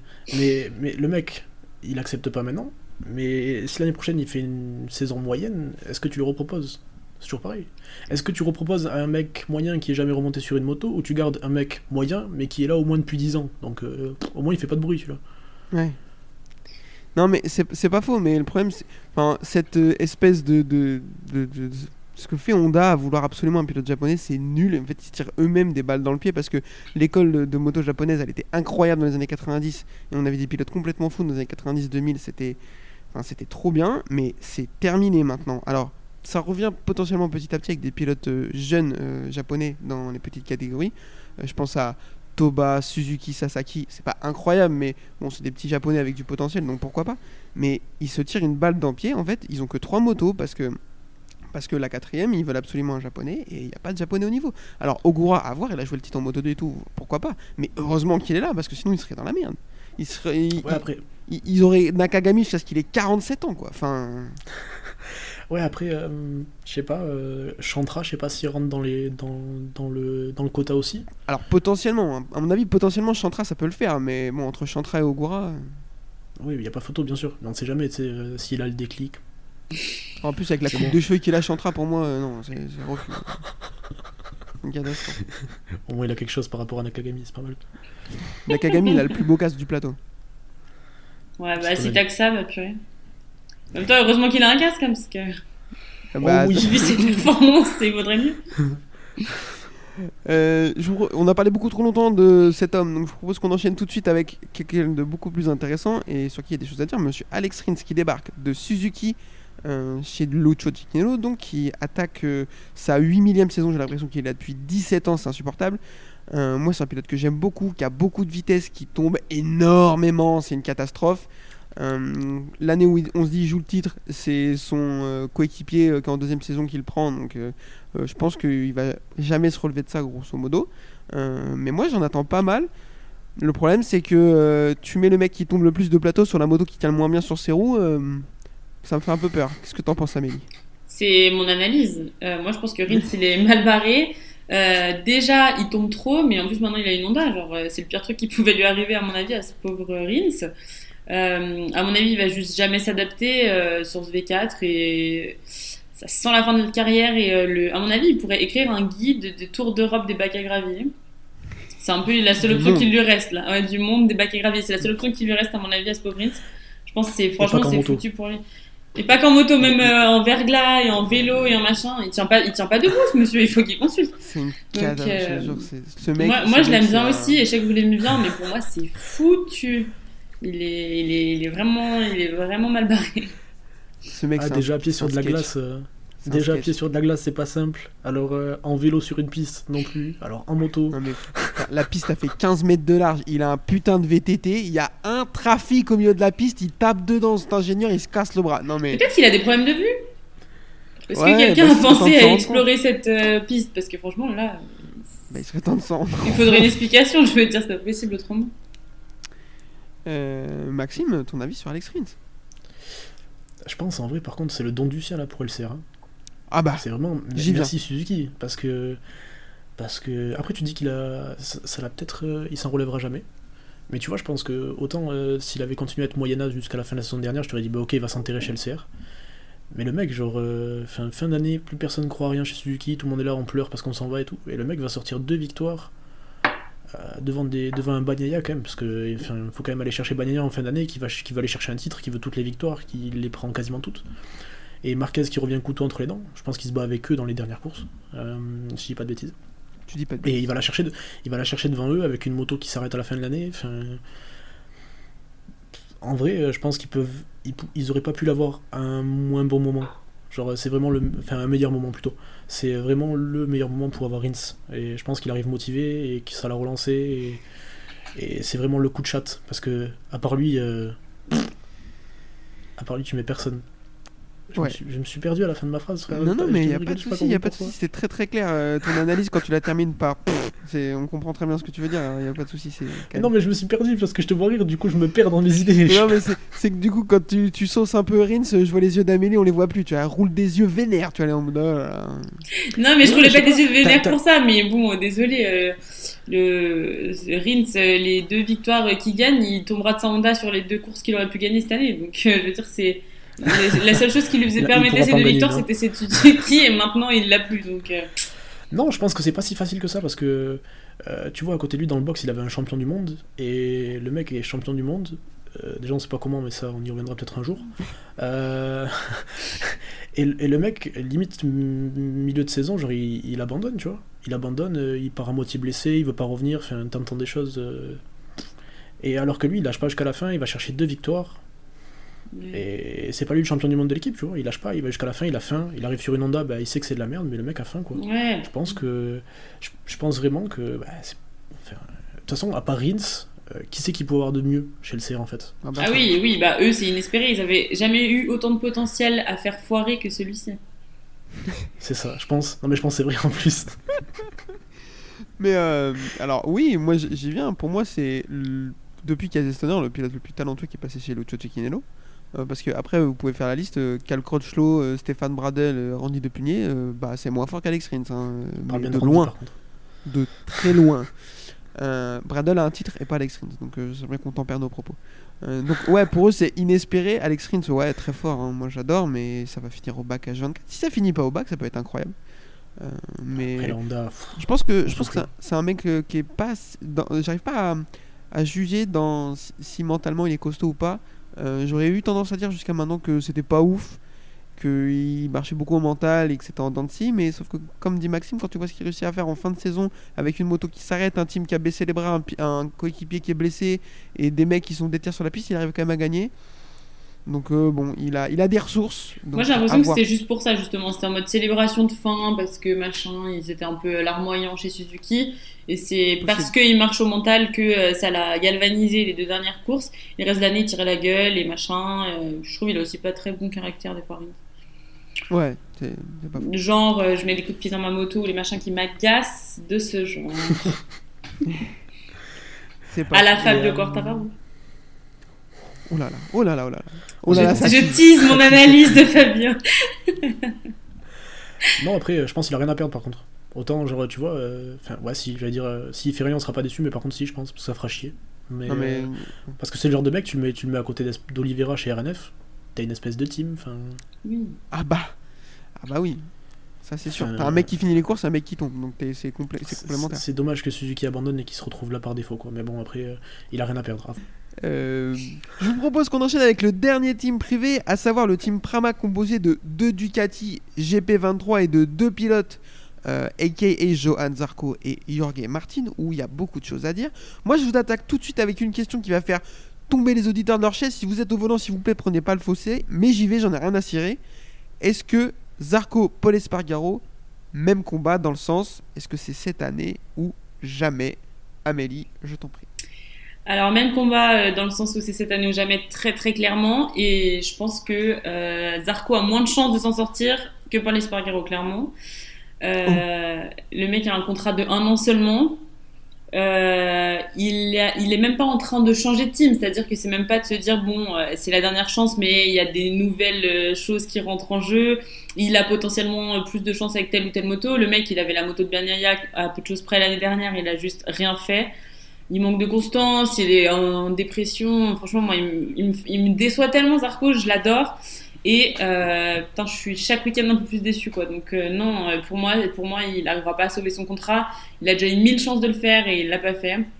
Et voilà. Et puis ça pousse tellement derrière fort aussi chez Ducati que tout le monde veut sa moto, contrairement à des gens comme Marini, on disait tout à l'heure, il n'y a pas de pression derrière. Zarco, il a, il a jamais eu autant de pression et autant de monde qui voulait sa moto derrière. Donc pour moi, c'est foutu. Il a déjà eu chaud aux fesses et franchement, il devrait déjà s'estimer heureux et bien profiter de cette dernière saison. Alors, euh, la violence des propos, j'avais pas vu venir ça du tout. Euh, Johan, si tu nous écoutes, J'adore Johan en plus, j'adore Johan, hein. mais mec, joue de la guitare quoi, c'est tout. Genre, faut arrêter. Oh là, putain. Je joue de la guitare, mais chante pas par contre. Oh, Maxime, c'est pas désagréable avec Johan. ok. Euh, ben, je viens de perdre toutes mes, tous mes espoirs de l'avoir un jour euh, dans ce podcast, euh, mais euh, c'est pas grave. À part ça, s'il vient, Non, il- même en vrai, s'il vient, il- on chantera une chanson. Bon, on essaie. Franchement, on lui dira qu'il fait des bons départs. hein. Moi, j'ai aucun au problème. euh. revoir, enfin, un truc comme ça. Exactement. Euh, Maxime, Maxime, vas-y, dis-nous, euh, Johan Zarco, dis-nous, dis-nous. Je, attends, je remets de mes émotions, plus- vas-y. Je serais un peu plus pondéré quand même, parce que. Je t'en supplie. Bah, il, fait, il fait des bons débuts de saison en vrai. Après, euh, Même lui, il a pas réussi à aller jusqu'au bout de, de sa pondération. Après, bon, tu nous fatigues, quoi, c'est-à-dire que t'es chiant. Euh, après, même combat, je sais pas. Euh, pff, il a le matos pour faire des bons trucs. C'est ça qui change entre les deux, je pense. C'est les mêmes combats, mais pas sur la même moto, quoi. Il a pas d'excuses. Euh... Ouais, mais enfin bon, l'autre non plus, il a pas d'excuses. Ça fait 15 ans, il est là, laisse ta place. Ouais, mais Et le mec, il roule sur une euh, Honda. Ça, c'est une belle excuse, je trouve, par rapport à Oui, la fusée il sur laquelle il est déjà. Donc, Zarco, il est gentil. Alors. Et euh, Enfin, on n'a jamais vu ça, gentil, ça fait pas champion du monde, Maxime. Voilà. Bah si, la preuve de fois quand même. Euh, et en plus, il fait des saltos arrière. Euh, non, euh, pour en revenir à, à Zarco, je pense que je sais plus ce que je voulais dire. Pas la même bataille parce que le mec a quand même du talent. Mais par contre, arrête de te poser des questions quoi. Je pense que tu le vois dans sa gestion hivernale. Le mec vire tout le monde. Il se pose tellement de questions, il s'est tellement plus donné de la tête pour que ça marche que bah, il a viré tout le monde. Donc pour arriver les idées claires, quand tu changes d'équipe pour la huitième fois en deux ans euh, et que bah, t'arrives pas à trouver de la perfo, que t'arrives pas à trouver des victoires, que tout le monde te dit mec faut que tu gagnes, mec faut que tu gagnes, mec t'as la meilleure moto, faut que tu gagnes, mec tu sais pas prendre de départ. Euh, Donc euh, c'est compliqué, puis il devient âgé. Euh, il commence la saison en disant euh, Oh ben, oh là là, les jeunes ils ont commencé vite quand même. Non, mais ça, c'est à m'a fumé la gueule. Non, le mec, la saison. première, première séance, il a oh là là, bah tout le monde roule vite, dis non. Non, mais putain, C'est le principe, euh, Johan, c'est le principe. c'est le premier qui arrive. du hein. Days, hein, frérot, t'es pas, t'es pas, t'es pas en balade. C'est le premier qui arrive, ouais, c'est euh, ça. Et, euh, et non, après, il finit la saison dernière en disant que la moto allait trop vite pour lui, qu'il n'arrivait pas à la gérer. Enfin, j'ai vraiment l'impression que c'est une espèce de bordel dans sa tête. Et il arrive même plus à le garder dans sa tête en fait. C'est. C'est compliqué. C'est compliqué. Vraiment, genre, euh, j'ai l'impression que ce mec-là, faut qu'il travaille sereinement, toujours avec les mêmes gens. Genre, tu vois, il est resté super longtemps avec Felon et ça allait très bien. Et depuis qu'il s'est passé ce qui s'est passé, j'ai l'impression qu'il il est toujours là de parler de ressenti, de ceci, de cela, de j'arrive pas. Il se pose Si trop je de mets tout questions. bout, si je prends du plaisir. Ah, frère, Non mais après, chier, mais toi- non mais enfin, en fait, euh, bon, je vais pas vous, para- vous paraphraser parce que je suis d'accord grosso modo, même si je serais un peu plus pondéré qu'Amélie aussi, mais bon, c'est pas, c'est pas grave. Ouais, on Euh, verra à la fin de la saison si vous êtes plus modéré. Juste, ouais, ouais, on, est d'accord de la pour, première course, hein, généralement, on va l'insulter pour le premier départ. hein. euh, on est d'accord pour dire tous les trois que on lui souhaite rien d'autre que nous faire fermer notre bouche. J'aimerais tellement, je te jure, j'aimerais tellement m'excuser euh, publiquement de ce que j'ai dit sur lui, mais franchement, je pense pas. En, en début de saison, vraiment, à chaque fois, il arrive et il est là, tu vois. Il joue les victoires en plus. Enfin, sur les deux dernières années, euh, il joue les victoires sur les premières courses. Le mec, le mec est vraiment là. Mais plus le temps passe, plus il se pose de questions. Et puis en plus, là, je pense qu'il a vraiment commencé la saison en s'imposant déjà. Donc, euh, Il a déjà réfléchi tout l'été. c'est bon. Ouais, C'est une galère. puis il y a, y a- Tout il y a- l'hiver, il y a ouais. vraiment un, un- un côté où c'est désastreux. Il est capable de faire des très bonnes qualifs, d'être parce qu'il il est quand même rapide sur un tour. Il y a des moments où il te sort des qualifs, tu sais pas d'où, il tape d'épaule. Enfin, mais vraiment, déjà au départ, il sort des départs à la Vignales où premier virage il est 17ème, tu comprends pas pourquoi, puis ça dégringole, ça dégringole, puis tout d'un coup il commence à faire des meilleurs temps autour. T'es là, mais enfin, mec, Et t'es il tombe. 17ème. Et puis il arrive pas à doubler, il est Ouais. pas incisif, il est, pas, il est vraiment pas à l'aise sur la moto, tu le vois. il- Ça, ça a 20 changé. Ça, ça a changé parce qu'avant même, euh, je me souviens de, de, de sorties de Rossi qui disait qu'il était un peu trop tranchant, fallait qu'il se calme et tout. Et ça, effectivement, ça, il a plus sur, sur- sur la Yamaha, je me rappelle à l'époque où genre il se faisait insulter parce qu'il mettait des grands coups de roue, euh, il était dans la bataille, tu vois, il était là. Mm. Il arrivait à être incisif, mais sur la Ducati, vraiment, il se sent pas. Genre, euh, Mais- et puis, désolé, mais il tombe Il quand même beaucoup aussi. Hein. Enfin, je veux Ouais, dire, il on tombe critique. Rins, mais il tombe vraiment beaucoup, Johan. J'ai l'impression qu'il est incapable de prendre les freins. On Genre, l'appelle vraiment, Johan euh, parce que c'est notre pote, bien entendu. Après l'avoir insulté depuis un quart d'heure. Non, mais tu sais, des fois, tu vois un petit, tu vois un petit, euh, un petit drapeau jaune, tu te dis, oh non, qu'est-ce que c'est? C'est forcément Zarco, pas manqué, c'est tu vois le, Zarco? le petit 5 qui s'allume. ah. Exactement. Lourd, routine mais lourd. Euh, je vous propose qu'on enchaîne avec euh, son coéquipier, le petit espagnol euh, à la tête de ballon de baudruche, euh, monsieur Jorge Martin. L'homme passe plus les portes, hein, très clairement. Euh, Ah, lui, il s'aime aussi. Hein. ah bah lui, il se kiffe de fou furieux. hein. Bon, en même temps, Euh, il est moi- beau gosse aussi, hein. bisous tous les On matins. peut aussi dire qu'il est beau gosse. Jorge Martin bon, Ouais, moi, franchement, j'aime bien. Ouais, c'est vrai, c'est vrai, c'est vrai, il est un peu beau gosse. ouais, mais gère-toi, garçon, ça va. Euh, Est-ce qu'il serait pas un peu vexé par le choix de Ducati de choisir Bastiani à sa place Euh, C'est la question que j'avais choisie pour parler de lui. Moi, je pense que oui, et je pense que il a, un ego de la taille de Jupiter, donc euh, je pense qu'il est capable de, prendre la mauvaise décision et de se dire je préfère choisir une mauvaise moto dans un team officiel qu'une bonne moto dans un team privé tellement il est bête. Donc je pense qu'il va faire un truc comme ça. Euh, Amélie, est-ce que tu es d'accord avec cette analyse? Je suis vraiment d'accord avec cette analyse. Je pense que contrairement à Zarco, au moins déjà lui, il a un contrat de deux ans. Alors est-ce que ça va lui servir? Parce que du coup il va vouloir lui se barrer parce qu'il est vexé, ça c'est pas non plus impossible. Euh, il marche trop au mental. euh, il- franchement, il faut arrêter de faire trop de pôles. Il faut une fois gagner une course, monsieur. Après, par contre, je pense quand même que l'analyse qu'on peut avoir, c'est que euh, le format sprint peut tout à fait servir à ce genre de personnes. Parce que il est vraiment fort sur des courtes distances. Donc euh, je pense qu'il peut aller très très vite le samedi. Est-ce que ça suffira à compenser euh, d'être mauvais le dimanche? Je pense pas. Mais euh, par contre, euh, voilà. Et puis ouais, il marche trop mental. Moi, typiquement le genre de personnalité qui m'agace. Euh, je pense qu'il est vexé comme tout d'avoir euh, raté euh, la, la moto rouge et que du coup il va avoir du mal à s'y remettre. Et puis, et puis voilà. Après, moi je pense que s'il se calmait un petit peu, qu'il arrêtait de se prendre aussi euh, pour quelqu'un d'autre et qu'il réfléchissait un peu, il a vraiment du potentiel. Et je pense que c'est aussi, c'est aussi le genre, euh, il, il, est tellement euh, sur les nerfs, machin, que il va foirer sa course parce que il, gère pas, gère pas son stress, quoi, j'ai l'impression. Donc bon, on verra. Mais moi, je pense par contre que ça peut vraiment lui servir le format sprint potentiellement. Donc à voir ce qu'il peut faire. Les, deux pilotes Prama qui viennent de se faire terminer là, mais. euh, un Écoute, truc de il faut un moment euh, dire. Ah ouais, non, mais écoute, on est là pour ça, on est là pour ça, y a pas de souci. Maxime, je t'écoute. Euh, bah, je serais pareil, un peu plus pondéré. Je commence, je commence à me remettre en question quand tout le monde dit euh, je suis un peu plus modéré qu'Amélie. non, non, non. Euh, très rapide sur un tour. Vraiment, euh, Ça, c'est un une ovni sur un tour. C'est une Un dinguerie. ovni sur un tour. En plus, avec la moto qu'il va avoir encore cette année, euh, pff, il va repartir avec la BM sûrement en fin d'année. Il y a des chances. Mais euh, Euh, L'ami Peko. Si. euh, si, si, non, non. non. Euh, je pense, je pense qu'il apprend. non, après peut-être qu'il va. C'est pareil. Après ce mec-là, il réfléch- enfin, ils sont entourés au moins de gens qui réfléchissent pour eux, et peut-être qu'il reverra sa façon de travailler différemment. On peut dire ce que, ouais, il tombe trop, frère, c'est grave. Mais, euh, mais, euh, mais il a la vitesse. S'il y a bien un mec qui a de la vitesse sur une Ducati, je pense que c'est bien lui, quoi. Donc, Ouais. euh, s'il arrive à se canaliser et, à- et à être plus intelligent en course, euh, en vrai. euh, Après, il faut dire qu'il est très jeune. hein. Franchement, ça, c'est son truc qu'il faut dire. Peut-être qu'il va ouais, puis- prendre un peu maturité et se calmer un peu. Ouais, moi, Je je pense en vrai, ça joue le titre. Hein. Je sais pas ce que vous en pensez. Mais... Bah, s'il arrête Mais de ça tomber, ouais, mais le problème. Bah, non, mais moi, je suis d'accord avec ça. S'il Ah, arrête de tomber, qu'il arrive à trouver de la régularité et tout. Mais le problème, c'est que ça fait 3-4 ans qu'il est là déjà. Ouais, et- désolé, c'est pas sa première saison. Il, fonctionne toujours comme ça, quoi. Donc C'est pour moi, il c'est fait que, pas la- c'est troisième hein. année. C'est Non, la troisième année. Bon, après, c'est c'est le genre de mec qui a l'air d'avoir des ressources. Non, deuxième parce qu'il fait première année de rookie il y a deux ans avec Zarco qui se met un, une- un grand voyage à Portimao là. Mais qui gagne quand même la course en revenant Ah, juste oui, après. oui, ok, ok. Ouais, si, si. Enfin, non, non, le mec a des ressources. Je pense que vraiment il a de la vitesse. Euh, en Moto 2, il était capable de jouer la victoire. Donc après, à lui de se canaliser. Et, et après, c'est toujours pareil. Faut pas qu'il se blesse. Parce qu'en Moto 2, je pense qu'il. Ah non, c'est Covid, je crois qu'il le- qu'il baise l'année où joue le titre. Ouais, l'année 2. 2002, euh, 2020. ouais. Ouais, voilà. Mais bref, faut qu'il arrive à essayer d'écarter un peu tous ces, euh, tous ces trucs-là, au moins les blessures, qu'il soit régulier. Mais après, euh, ce mec-là est top vitesse. Vraiment, je pense qu'il pourra, il, pourra être là cette année. Très bien, euh, je suis d'accord avec vous, donc euh, je vais pas une nouvelle fois répéter. Et je vous propose qu'on enchaîne tout de suite avec le gros du sujet, à savoir les teams officiels. Et on commence avec le plus nul. Il y a débat, j'en conviens, mais pour moi c'est le plus nul. À savoir KTM et ses deux pilotes, Brad Binder et Jack Miller.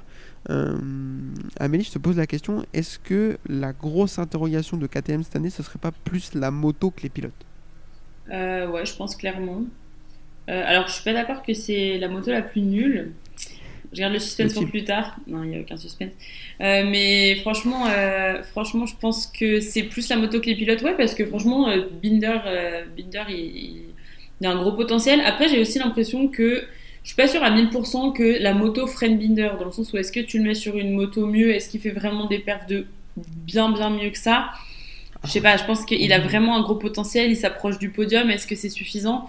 Euh, Il est fort sur le mouillé, il est fort un peu dans des circonstances où, euh, je sais pas, j'ai l'impression qu'il a quand même le mode d'emploi de cette euh, KTM, mine de rien.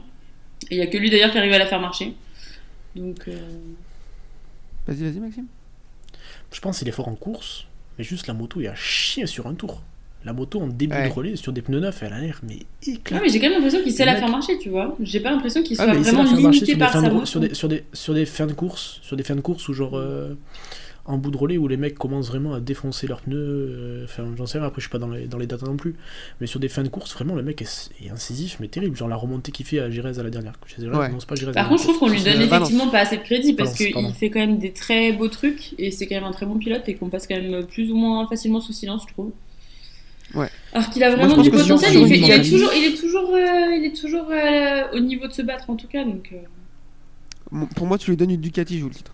Alors après, c'est le cas de la moitié Oh, du plateau. Ouais. je pense que la moitié du plateau avec Ducati jouerait le titre. ouais. Mais lui, euh, plus plus. Mais c'est le genre de racer où, qui est vraiment incisif. Genre, euh, dès qu'il est bien sur la moto et que la moto. Enfin, il, il est capable d'aller vite. Et c'est pas le genre de mec quand tu l'as derrière. C'est un peu comme Mir, on y reviendra plus tard. Mais c'est pas le genre de mec quand tu l'as derrière, euh, il va rester trois tours derrière toi. Mhm. Genre, Ouais. euh, vraiment, euh, Ouais, il, est- ouais, je il suis est d'accord. super incisif. Gros, gros racer. Euh, non, non, franchement. euh, ah, J'espère qu'un jour il va lui sortir une vraie moto ou qu'il aura l'occasion d'en être sur une vraie. Quoi. Parce que Ça, euh, ouais, c'est sûr. Euh, Jack Miller, du coup, je vous pose la question. Il arrive cette année de la Ducati. Est-ce qu'il va avoir le temps de s'adapter ou est-ce Oh, que ils vont le page Faut vraiment qu'il se mouille la nuque, le pauvre. hein, Parce que là. Ça va lui faire tout drôle. À mon avis, il va pas s'adapter, moi. Franchement, je pense que ça fait trop longtemps. euh, Ça fait trop long- Enfin, il, il arrivait déjà pas, malheureusement, à performer euh, outre mesure sur euh, une telle moto. Alors maintenant qu'il va récupérer cette enclume, qu'est-ce qu'il va faire, quoi? Pas grand chose, à mon avis, et il va pas s'adapter. Donc, euh, ouais, à mon avis. Puis là, en plus, les tests récemment ont montré que c'était le cas. Il va pas s'y faire, à mon avis, c'est cuicoc pour euh, Monsieur Miller. Pourtant, c'est un pilote que j'aime beaucoup. C'est cuicoc. C'est une expression euh, de Genève, vraisemblablement. Je sais pas, mais en tout cas, ça existe. Bref, c'est cuit, quoi? c'est cuit pour Miller? Et je pense que, euh, voilà, moi, moi c'est un pilote que j'aime beaucoup et je trouve dommage, mais en même temps, il a pas le niveau. euh, Puis en même temps, il se fait vieux aussi, tu vois, par rapport aux petits jeunes qui voulaient sa place sur Ducati, je trouve normal aussi qu'il l'ait laissé. Donc euh, c'est Ouais. dommage, mais je pense pas qu'il va pouvoir euh, reperformer plus que ça sur, sur cette enclume qu'il a récupérée de KTM. Maxime, est-ce que tu es d'accord avec ça? Bah, je pense que c'est un peu un problème global chez KTM, c'est qu'on sait pas trop quoi en penser. Euh, c'est c'est un Même eux le- savent pas. non mais c'est vrai. Genre t'as l'impression qu'ils apportent là les Evo. Ils ont, un- je pense qu'ils ont un pilote de test pas maladroit. Euh, qui, qui devrait apporter quelques petites évolutions. Non, mais ils peuvent leur Enfin, hein. apporter. C'est la moto les a- apporter, La mais- moto, elle fonctionne depuis qu'il est là. hein. Bah oui. Ouais, enfin, elle, elle marchait mieux quand t'es de punier, mais bon. Euh, Elle marchait mieux dans les graviers, tu veux dire. Non, ah ben en vrai, en vrai on dit non, mais euh, Espargaro il était, il était là, où il faisait des bonnes perfs au moment où c'était de punier qui testait, non? Non, non. euh, la moto, elle, elle se met à fonctionner en 2020, l'année Covid, euh, l'année où Binder il gagne la course euh, à Brno, et là où Paul Espargaro il fait des podiums et tout, et c'est la première Ouais. année de Dani Pedrosa. Ouais, donc il a pas agi sur le testing. c'est bien ce que je disais.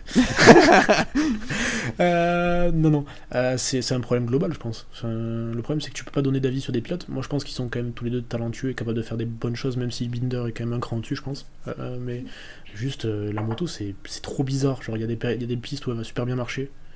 Et sinon, la plupart, elle va pas marcher. hein. Mais quand elle marche bien, en plus, en course, t'as l'impression qu'elle est vraiment pas si horrible, quoi. Ouais. Donc, surtout avec Binder. Donc, euh, non, franchement, euh, je sais pas trop quoi en penser. Eh bien, n'en pensons rien, euh, ça paraît être euh, mieux. Euh, enchaînons avec l'autre team officiel, enfin avec un autre team officiel, à savoir le team Aprilia, euh, qui euh, est- a réussi à faire une très très belle saison l'année dernière, euh, dont on n'attendait pas du tout. Donc, euh, on est assez content que le team réussisse enfin, enfin que la moto fonctionne enfin. Le team est composé de Alex Espargaro et de Monsieur Top Gun, qui eu le prénom le plus joli de la terre, Maverick Vignales. Première question, Maxime, je te la pose. Alex Espargaro, il peut f- refaire la même saison que 2022 ou on espère qu'il en a profité? J'espère qu'il en a profité en vrai. hein. Parce que. Parce que, ouais, j'ai l'impression qu'il y a beaucoup de monde qui peut jouer devant. Euh, t'as des mecs, euh, t'as des jeunes comme. euh, bon, Marini, bon. Mais euh, comme Bezzecchi. Marini. Martin. Marini, bon, flemme. Mais, euh, mais tu, vas avoir des, tu, vas, tu, vas, tu vas avoir des jeunes qui vont avoir des bonnes motos, qui ont les dents longues. Euh, Après, l'Aprilia, ça se trouve, ça va être une- un avion de chasse. Hein. On sait rien. Et le mec est là, et puis prouvé, il a prouvé qu'il a la dalle. Enfin, je sais pas. Je pense il y a beaucoup de contenders en vrai, donc euh, il y a tellement, j'ai, l'impression qu'il y a tellement de gens qui pourront être quatrième au championnat, voire plus, que enfin, je sais pas. Je pense que c'est possible, mais ça va être compliqué. Plus que cette année en tout cas. Euh, Amélie, même question. Moi, je suis pas vraiment d'accord. Je pense vraiment qu'il peut faire une belle saison. Euh, je pense que il a gagné vraiment en confiance. Là, il a un peu pris goût euh, à la victoire, à machin. Je pense que ça l'a surmotivé. Et puis, euh, mine de rien, je pense aussi, j'ai l'impression qu'avant, bah, oui, bien sûr, il portait un peu euh, Aprilia tout seul. Et le fait que maintenant, euh, ça va pousser aussi un peu derrière avec les Aprilia satellites et tout, je pense que ça peut que lui servir au niveau du développement. Et puis euh, là, il y a son petit copain Maverick qui est avec lui dans l'équipe, ils s'entendent bien, en tout cas pour l'instant. Et potentiellement, ça peut aussi l'ambiance le motiver. Et j'ai l'impression que, contrairement à d'autres, le fait qu'ils vieillissent et qu'ils prennent un peu en expérience, etc., euh, je le sens pas menacé vraiment par les jeunes. Et je pense qu'il a toutes ses chances. L'année dernière, j'avais parié en tout début de saison qu'il allait être champion du monde quand il avait une cote à je sais plus combien, 18, je crois. Oh là là. Et je suis pas passé loin.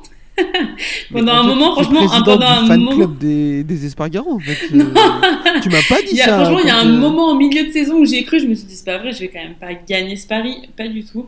Mais je pense que je reparierai dessus cette année parce que moi, je, je le, sens, je le sens chaud quand même, chez Sparrier. Ok. Euh, vite fait, moi je dirais que j'espère qu'il en a profité parce que je pense pas qu'il fasse la même saison que l'année dernière. Après, je pense pas qu'il soit éclaté non plus. À mon avis, il va être là. Euh, mais le top 5 au championnat, ça va être, euh, ça va être compliqué. Parce que j'ai l'impression que l'année dernière, on était un peu en transition dans le sens où Marquez était pas là, il s'est blessé. Euh, les jeunes sur les Ducati, euh, étaient un peu en transition, ça marchait pas trop. Jorge Martin, Marco Bezzecchi, tout ça. Là, là c'est des mecs qui vont, qui vont prendre des points. Euh, euh, Mir s'est blessé l'année dernière, c'est un mec qui pour moi est devant lui, euh, même si ça va être compliqué pour lui cette année, etc. Donc, euh, ouais, les planètes sont un peu alignées pour lui l'année dernière, et, hum, et tant mieux. Mais même s'il va pas être éclaté, il fera pas la même saison, je pense. Vas-y, Maxime. Par contre, je pense que pour Aprilia, c'est bien. Parce qu'ils ont. Bon, certes, ça va leur coûter peut-être un peu d'argent de fournir des motos d'usine, mais. J'ai l'impression qu'en fait, c'est avec Ducati, c'est un des seuls euh, constructeurs encore inspirés un peu. C'est-à-dire que les autres, Ouais. j'ai l'impression que. Ouais, ouais. Tu vois, Yamaha, ça fait 4 ans qu'ils ont la même moto. Euh, Quartaro l'a dit d'ailleurs. Il a dit 15 ça fait 4 ans qu'on ramène la même moto. C'est la première année que je teste vraiment des différences, euh, enfin des choses différentes, qu'ils ont essayé des choses et tout. Donc, euh, donc voilà, mais j'ai l'impression que vraiment, eux et Ducati, euh, c'est des constructeurs qui sont quand même assez inspirés et euh, qui apportent des nouvelles choses, qui tentent des choses. Et c'est cool en vrai. Il y a l'air d'avoir une bonne ambiance dans l'équipe et en plus, ils vont avoir des datas en plus avec euh, Oliveira, bon, Fernandez, je sais pas vraiment, mais, mais Vignales en plus. Euh, non, mais en vrai, on sait pas. Et, euh, et, et- et voilà, quand tu vois par rapport à une Yamaha où ils sont un à développer et, et, Honda qui a l'air. Après, il y a un- le- leur nouveau directeur technique qui est arrivé là. On sait pas ce que ça va donner, tu vois. Mais, euh, mais je pense que vraiment, euh, il, y a de quoi développer une bonne moto, continuer comme ça et, et continuer dans le plus, quoi. C'est-à-dire euh, pas juste stagner, genre pas arriver à un plafond de verre. Je pense qu'ils peuvent encore. Puis ils ont prouvé, ils sont arrivés avec de nouveaux trucs pendant les tests et tout, ils essayent des choses. À voir. Ça, c'est vraiment, je suis 100% d'accord avec ça. Ils ont l'air de tenter des choses alors que c'est une petite marque un peu artisanale, etc. Euh, et pourtant, ils n'ont pas peur de, de venir et tenter des trucs. On se fout un peu d'eux des fois avec euh, leurs ailerons et tout, mais au moins ils, ils tentent. euh, et c'est pas comme euh, Yamaha qui attend que ça se passe et qui euh, misent Ouais. tout sur euh, la Et puis mine de rien, l'année dernière, on nous a quand même aussi bien fermé euh, nos bouches parce que, nos bouches, ouais. ouais, parce que Ouais. franchement, euh, ils, ils ont pas fait un peu. C'était pas, d'un seul coup, ils sont un petit peu plus performants qu'avant. C'était vraiment, euh, moi je trouve que c'était une grosse Mm. explosion quoi. Ouais, ils ont fait, ils ont fait Ils un ont step, explosé, ouais. dernière. ouais. Ouais, ouais, Ouais. c'est sûr. J'ai l'impression qu'ils ont construit une bonne petite équipe avec euh, des gens qui arrivent bien à travailler ensemble, tout le monde s'entend bien, les pilotes s'entendent bien. Alors attends, les pilotes s'entendent que- bien, ça peut euh, vite euh, parce que bon, ils sont quand même pas non plus les meilleurs caractères non plus là-bas. Mais su- surtout que avec Oliveira qui va pousser au cul et enfin j'espère et, euh, et Fernandez qui risque aussi si ça marche bien et ça devrait tu vois le mec est pas vite Mm. ça peut créer des tensions genre chacun va vouloir sauver son Mm. cul et euh, ça peut être intéressant Tu sais, mais tu vois, Vignales, c'est bon bonnes ambiances tant que ça va. hein. Dès que ça roule plus, euh, je sais pas si tu te rappelles ce qu'il nous faisait sur la Yamaha là. Ouais, il Essayer de cramer des le moteur, hein. ouais, Ah, exactement. tadam, ah, tadam, ah, tadam. Mm. Le mec, au camping bleu, quoi. Exactement. Il a délocalisé en Autriche ça fait plaisir alors là il, il a fait des vraies dédicaces Un petit mot vite fait, du coup, on en parle sur Maverick Vignales. Euh, Amélie, je te pose la question qu'est-ce qu'on en attend cette année? Il peut faire quelque chose de bien Revenir à son niveau ou... Moi, je pense qu'il peut vraiment revenir à son niveau. Euh, là, bah, encore une fois, la Aprilia, elle roule et c'est pas approuvé. Donc, euh, donc voilà. Puis lui, mine de rien, c'est quand même un grand champion. Vignales, on l'oublie parce qu'il a eu quand même des moments compliqués récemment, mais c'est quand même un très grand champion. Et moi, je pense qu'il a encore plus de talent euh, que, que. Alors, certes, il connaît moins euh, la moto. Et, euh, et il va falloir peut-être un tout petit peu de temps, mais ce qu'il a montré en fin de saison dernière et là récemment, pour moi, c'est pas ridicule. Et, ouais, il a, il, a, il a le goût euh, de la victoire et il sait ce que c'est que de gagner. Je pense qu'il il a encore plus euh, peut-être la, la rage que, que Espargaro et je pense qu'il il a vraiment du potentiel. Donc le combo des deux avec euh, une bonne moto qui roule, moi je pense que ça va être intéressant et, et, je pense qu'il peut, il peut vraiment être compétitif dans les quoi. En, en tout cas dans le top 10, euh, voire dans le top 5. Putain, oui, d'accord, là tu te positionnes un peu top 5 pour Maverick Vignales, Bien c'est inattendu.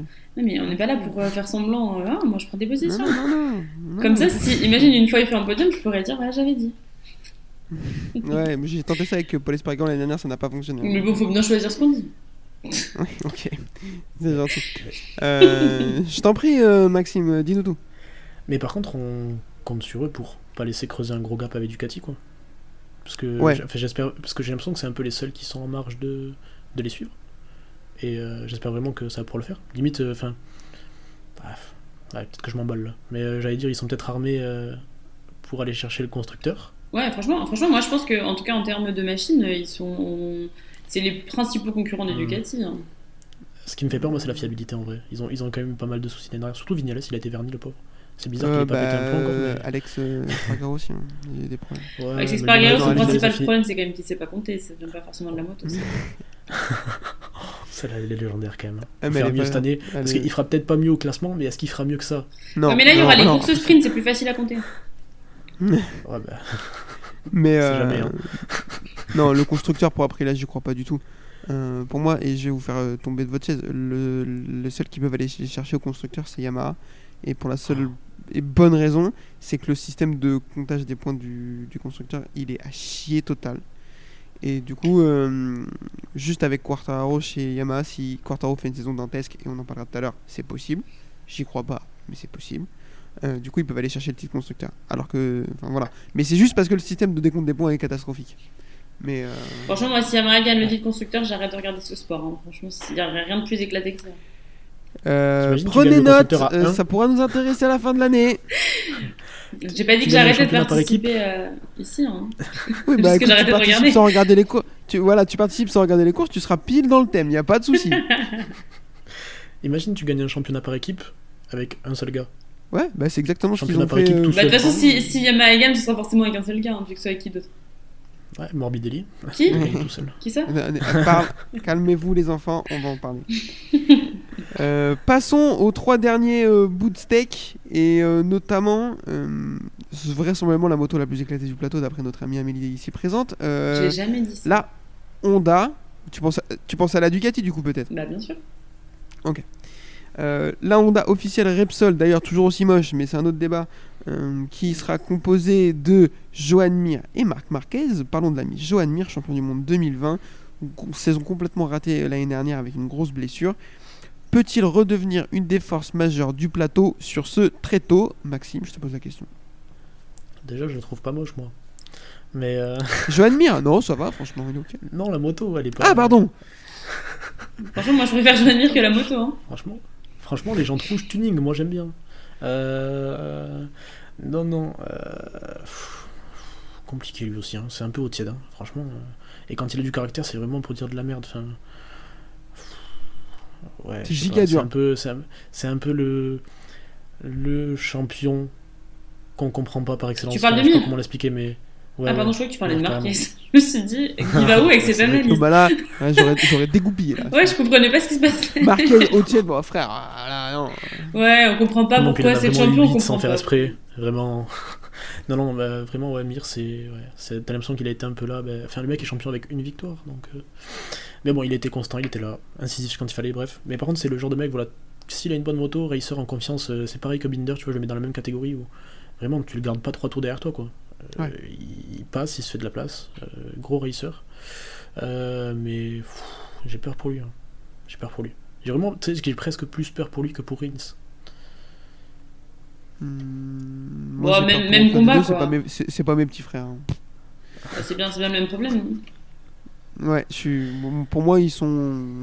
Ouais, mais il a plus à perdre. Il arrive là avec un statut de champion du monde, on attend des choses de lui quand même. hein. Et, et que- de Et officiel. Et de Honda officiel. Et chez Repsol, ouais, je suis. Et ouais, on se dit si- peut-être vu- lui c'est le futur stand, ouais, euh, espa- espagnol, champion du monde. euh, si Marquez se répète, on sait pas, tu vois, mais. C'est. Ouais, je sais pas. Il a, je pense qu'il a plus à perdre que, Mir, que Rins en tout cas. Euh, Amélie, même question. euh, The floor is yours pour euh, Johan Mir. Je suis assez d'accord qu'il a plus à perdre peut-être que Rins parce qu'il a ce statut de champion. Mais en même temps, euh, est-ce qu'on en attend grand-chose même avec ce statut de champion? Je suis pas sûre de toute façon. Et euh, bah, il a le même problème de passer euh, bah, sur le V4 aussi. Donc je suis pas sûre qu'il va s'y faire. Ouais, franchement, moi je suis vraiment mitigée pour Mir parce que je le trouve... Malgré le fait qu'il soit champion, pour moi, il est même moins talentueux que. Donc, euh, je pense que maintenant qu'on lui met euh, ça dans les pieds, c'est-à-dire cette Honda, je pense que ça va pas l'aider. Et puis, euh, c'est enfin, ce dont on parlait l'autre fois, mais euh, avec ce petit euh, reportage sur euh, Marc Marquez sur Prime où il dit que lui, son principal job de base, c'est de détruire son coéquipier. Franchement, t'as pas, envie, cerveau. pas envie de rentrer dans le box. Et je pense que Rins, il a pas la personnalité non plus pour ça. Donc il va se faire détruire par la moto et par l'équipe. Donc à mon avis, Rins, euh, Mir, je veux dire, c'est mal barré, comme pour Rins d'ailleurs. Même combat, voire pire pour Mir. Ouais, parce que autant, euh, autant Rins il va être comparé à Nakagami. Mhm. Donc, euh, Donc il sera meilleur. Bon. donc il, compa- sera comparé à, à rien, quoi. Comparer leur mais, chute. euh, mais mais il faut qu'il enfin la pression est double enfin tu es champion du monde tu rentres dans une équipe usine on attend de toi que tu sois fort et tu vas être comparé à Marquez et en plus il va vouloir te détruire Te- il va te malaxer le cerveau tous les week-ends oh, mais les débris Il va être là, hop, les bons pneus, c'est pour moi. Oh là ah, là. telle pièce, c'est pour moi, merci. ah ouais, ça va ça va être dur hein. enfin franchement s'il arrive à faire par contre s'il sort de là il arrive à faire sa place il arrive à faire jeu égal Pouah. Il n'arrivera pas. Euh, bon, s'il arrive à faire jeu égal 15ème, flemme, mais euh, s'il arrive, s'il arrive vraiment à. T'imagines, enfin, t'imagines, je pense que ça arrivera jamais, mais t'imagines euh, Marquez qui va jouer des victoires contre Mir, c'est. Franchement, si tu regardes un peu il- non, qui, là, a, ouais, qui a ouais. déjà été euh, un de son Marquez et a été compétitif? Pedrosa. Le dernier, c'est Pedrosa. Ouais, et c'était il y a longtemps. Parce que c'était Pedrosa au début, parce que même Pedrosa à la fin, euh, Marquez. euh, Ah, il lui a malaxé, il a Ouais, malaxé ouais, son ouais. cerveau. Franchement, Ah il a ouais, Ça a Pedrosa pas été 2013. il a fait Pedrosa quelques massages longtemps. hein. crâniens. hein. Mm. il a fait quelques 2013. massages crâniens, le pauvre. Ouais, 2013, 2014, 2015, c'est. En fait, 2013, 2014, c'est fort. 2015, ça commençait à être compliqué et après, c'est cata. Ça fait longtemps que Marc Ouais, parce Marquez, que- il a pas eu un coéquipier euh, qui imposait quoi que ce soit. Je, je suppose Ouais. que t'as pas regardé euh, le reportage sur Marquez, Kevin. Mais, euh, Non, mais frère, j'ai une vie, euh, laisse-moi tranquille. Ah ai rien à cirer. Mais, non, mais euh, pour qu'ils se mettent que- en scène et qu'ils nous racontent des trucs qu'on sait déjà, euh, j'ai autre chose à foutre, quoi. À un moment donné, Euh, euh, ri- rien à voir avec ça. Mais non, je te jure, euh, Pedrosa euh, lui-même le dit dans le reportage. euh, il lui dit genre euh, à un moment donné j'ai accepté d'être moins rapide. Genre, Quelle euh, victime, mais quelle victime euh, oh là là. Il a raison, mais il a raison. Bah oui, donc mais euh, je, pense- je pense que voilà, euh, euh, ça, ça va être compliqué la comparaison. Euh, parlons de l'ami Marc Marquez, euh, du coup, hum, qui va entamer sa dixième saison en MotoGP. Euh, sept titres hein, en dix saisons, bonsoir, euh, ça pose un petit peu le, un petit peu le bonhomme. Euh, moi j'ai noté tout simplement Marquez est-il de retour? Pour moi, euh, oui, pour un milliard de raisons, je l'ai répété et je le répéterai, j'en ai rien à cirer. On a oublié, c'est un putain d'extraterrestre. Ils lui ont remis le bras dans le bon sens, hein, on se rappelle, le mec qui pilotait une moto avec un bras dans le dos, mais premier degré, vraiment, genre euh, il avait le bras Mec, soudé il le freinait, son bras il tenait pas tendu, Non mais son bras se pliait. c'est n'importe quoi. Et, Et, et- il était pas loin de jouer les podiums, je pense, avant de se faire opérer. Bon, ça allait en se dégradant, mais au départ, euh, il avait son bras qui se pliait sur les freinages, mais il allait quand même aussi vite que tout le monde, voire plus vite Non. que la moitié du plateau. Donc, euh, et avec un tréteau, avec une moto que n'importe aucun autre pilote n'arrive à faire rouler correctement. Donc euh, voilà. Il revient en milieu de saison après s'être fait, euh, s'être fait opérer. Il fait une pole sous la pluie. Il fait un départ incroyable en Aragon où tous les autres, t'as l'impression que c'est des plots de chantier et tout. Non, vraiment, il a le couteau entre les dents. Il est déter. Je... Moi, je le vois revenir et être giga fort. Après, il parle beaucoup dans le sens où il dit que la moto, elle est pas bien et tout. Je pense qu'il faut vraiment pas considérer ce qu'il dit parce que c'est un malin. Il sait jouer à la communication très très bien. Il est capable de, de, ouais, de faire genre que ça va pas du tout alors que en vrai c'est pas si cata. C'est impossible de le savoir avant la première course euh, de Portimao. Donc euh, moi la question Marquez est-il de retour? Pour moi c'est oui et c'est surtout j'espère. Euh, tout le monde croit que je suis fan mais en vrai c'est pas du tout mon pilote préféré. Je dirais même que je l'aime pas trop mais il faut juste euh, enfin faut juste être honnête, il est il est invraisemblable quoi. Il est invraisemblable et et ça me manque de le voir euh, rouler sur tout le monde parce que là ils font les malins tous là, t'es moi le plus fort, t'es Ducati, ouais, t'as. Donc il va te tourner autour et, et ça sera fini. Oui, je m'emballe. Mm. Ça arrive des fois. Euh, Amélie, je te pose la question. Marquez est-il de retour? Alors, je serais un petit peu plus mitigée que toi, un tout petit peu plus euh, modérée. Ah, mais ça, ça, ça change du coup, ça change. Euh, non, moi je pense que physiquement et mentalement il est de retour. Euh, clairement, je pense qu'il qu'il est complètement de retour. En plus, comme tu dis, il a le couteau entre les dents. Je pense qu'il est déter et que, il- ouais, il est de retour. Par contre, à mon avis, la question qui se pose, c'est plutôt euh, qu'est-ce qui s'est passé pendant qu'il n'était pas là? Est-ce que finalement le niveau du plateau est pas a pas évolué et fait que certes un extraterrestre, je dis pas, mais est-ce que le gap entre euh, cet incroyable Marc Marquez et le reste du plateau a pas aussi évolué entre les Ducati et les Aprilia qui ont jamais aussi bien marché que ça lui qui est sur sa dope de, de Honda, est-ce que finalement il est suffisamment de retour et suffisamment fort pour combler, on va dire, les faiblesses de sa machine? Je suis pas sûre à 100% non plus. Je pense qu'il va faire du Marquez, c'est-à-dire ça va être, euh, ça va être euh, impressionnant et probablement qu'il va nous faire des très belles trucs, des très beaux trucs. Mais est-ce que ça suffira? À vraiment euh, être au niveau où il était avant et euh, aussi loin des autres qui étaient avant Moi, je pense pas. Et euh, il y a des petits jeunes derrière qui arrivent, qui ont aussi le couteau entre les dents, qui ont des bien meilleures machines. Donc ouais, je, dis, je pense qu'il est de retour, mais à mon avis, le niveau au- autour a évolué et a compensé aussi ce côté extraterrestre et tout le talent qu'a Marc Marquez suffira peut-être pas, à mon avis. Cette théorie se tient. Et aussi, euh, je trouve que on oublie, euh, comme tu dis, le côté, c'est un très très grand euh, communicant Marquez avec ses grands sourires et ses machins, mais on oublie à quel point c'est un, un très bon euh, publicitaire. et euh, à mon avis, il peut aussi donner les infos qu'il veut et je pense qu'il il manipule beaucoup mieux euh, l'opinion et euh, tout le reste du plateau que ce qu'on peut penser. Donc, euh, Ouais, voilà. ceinture. Euh, Maxime, euh, The Floor is yours. Toi qui, euh, bien sûr, t'es informé, a regardé deux fois euh, ce documentaire sur Prime Video. Qui est le seul qui l'a bien entier. 3 depuis qu'on en a pas parlé. 3, 3. je l'ai regardé encore une fois. Tu l'as regardé en espagnol à la fin. Bien sûr. Bien sûr. Si, voilà, me llamo sous- Marquez, comment está? Muy muy bien. Espagnol, sous-titré espagnol. Euh, Voilà, ok, beau gosse. Et en fait, il y avait marqué fuck Rossi, fuck Rossi, fuck Rossi. je, comprenais pas trop, mais bon, ça me semblait un peu anglais, mais c'est pas grave. Euh, non, moi, la question, c'est surtout est-ce que Honda sera de retour en fait? Parce que je pense que lui sera là. Et, euh, et tu vois qu'en fait, le même, même quand il est pas là à 100%, il est quand même là. Donc, euh, ah, je pense qu'il aime trop leur faire du mal. Je pense qu'il sera là. Genre, et, et- et tu vois que, enfin, avant qu'il se blesse, je pense qu'on oublie un peu, mais avant qu'il se blesse en 2020, quand il se blesse, le mec est juste stratosphérique. Alors même s'il a perdu un peu de niveau, imaginons, je pense que c'est toujours le plus fort du plateau en fait, et que pas grand monde peut lui arriver à la cheville. Le seul qui lui arrivait un peu à l'époque, c'était Quartaro. Euh, mais sinon, il mettait vraiment des valises à tout le monde. hein. 2019, bah, il, est là tout le temps. Il est chiant, mais il est là tout le temps. 2019, et de- c'est l'année la plus grosse domination de l'histoire du MotoGP par un pilote. Voilà. Donc, et 2020, il ranquille avec une moto, je pense, qui est pas excessivement folle.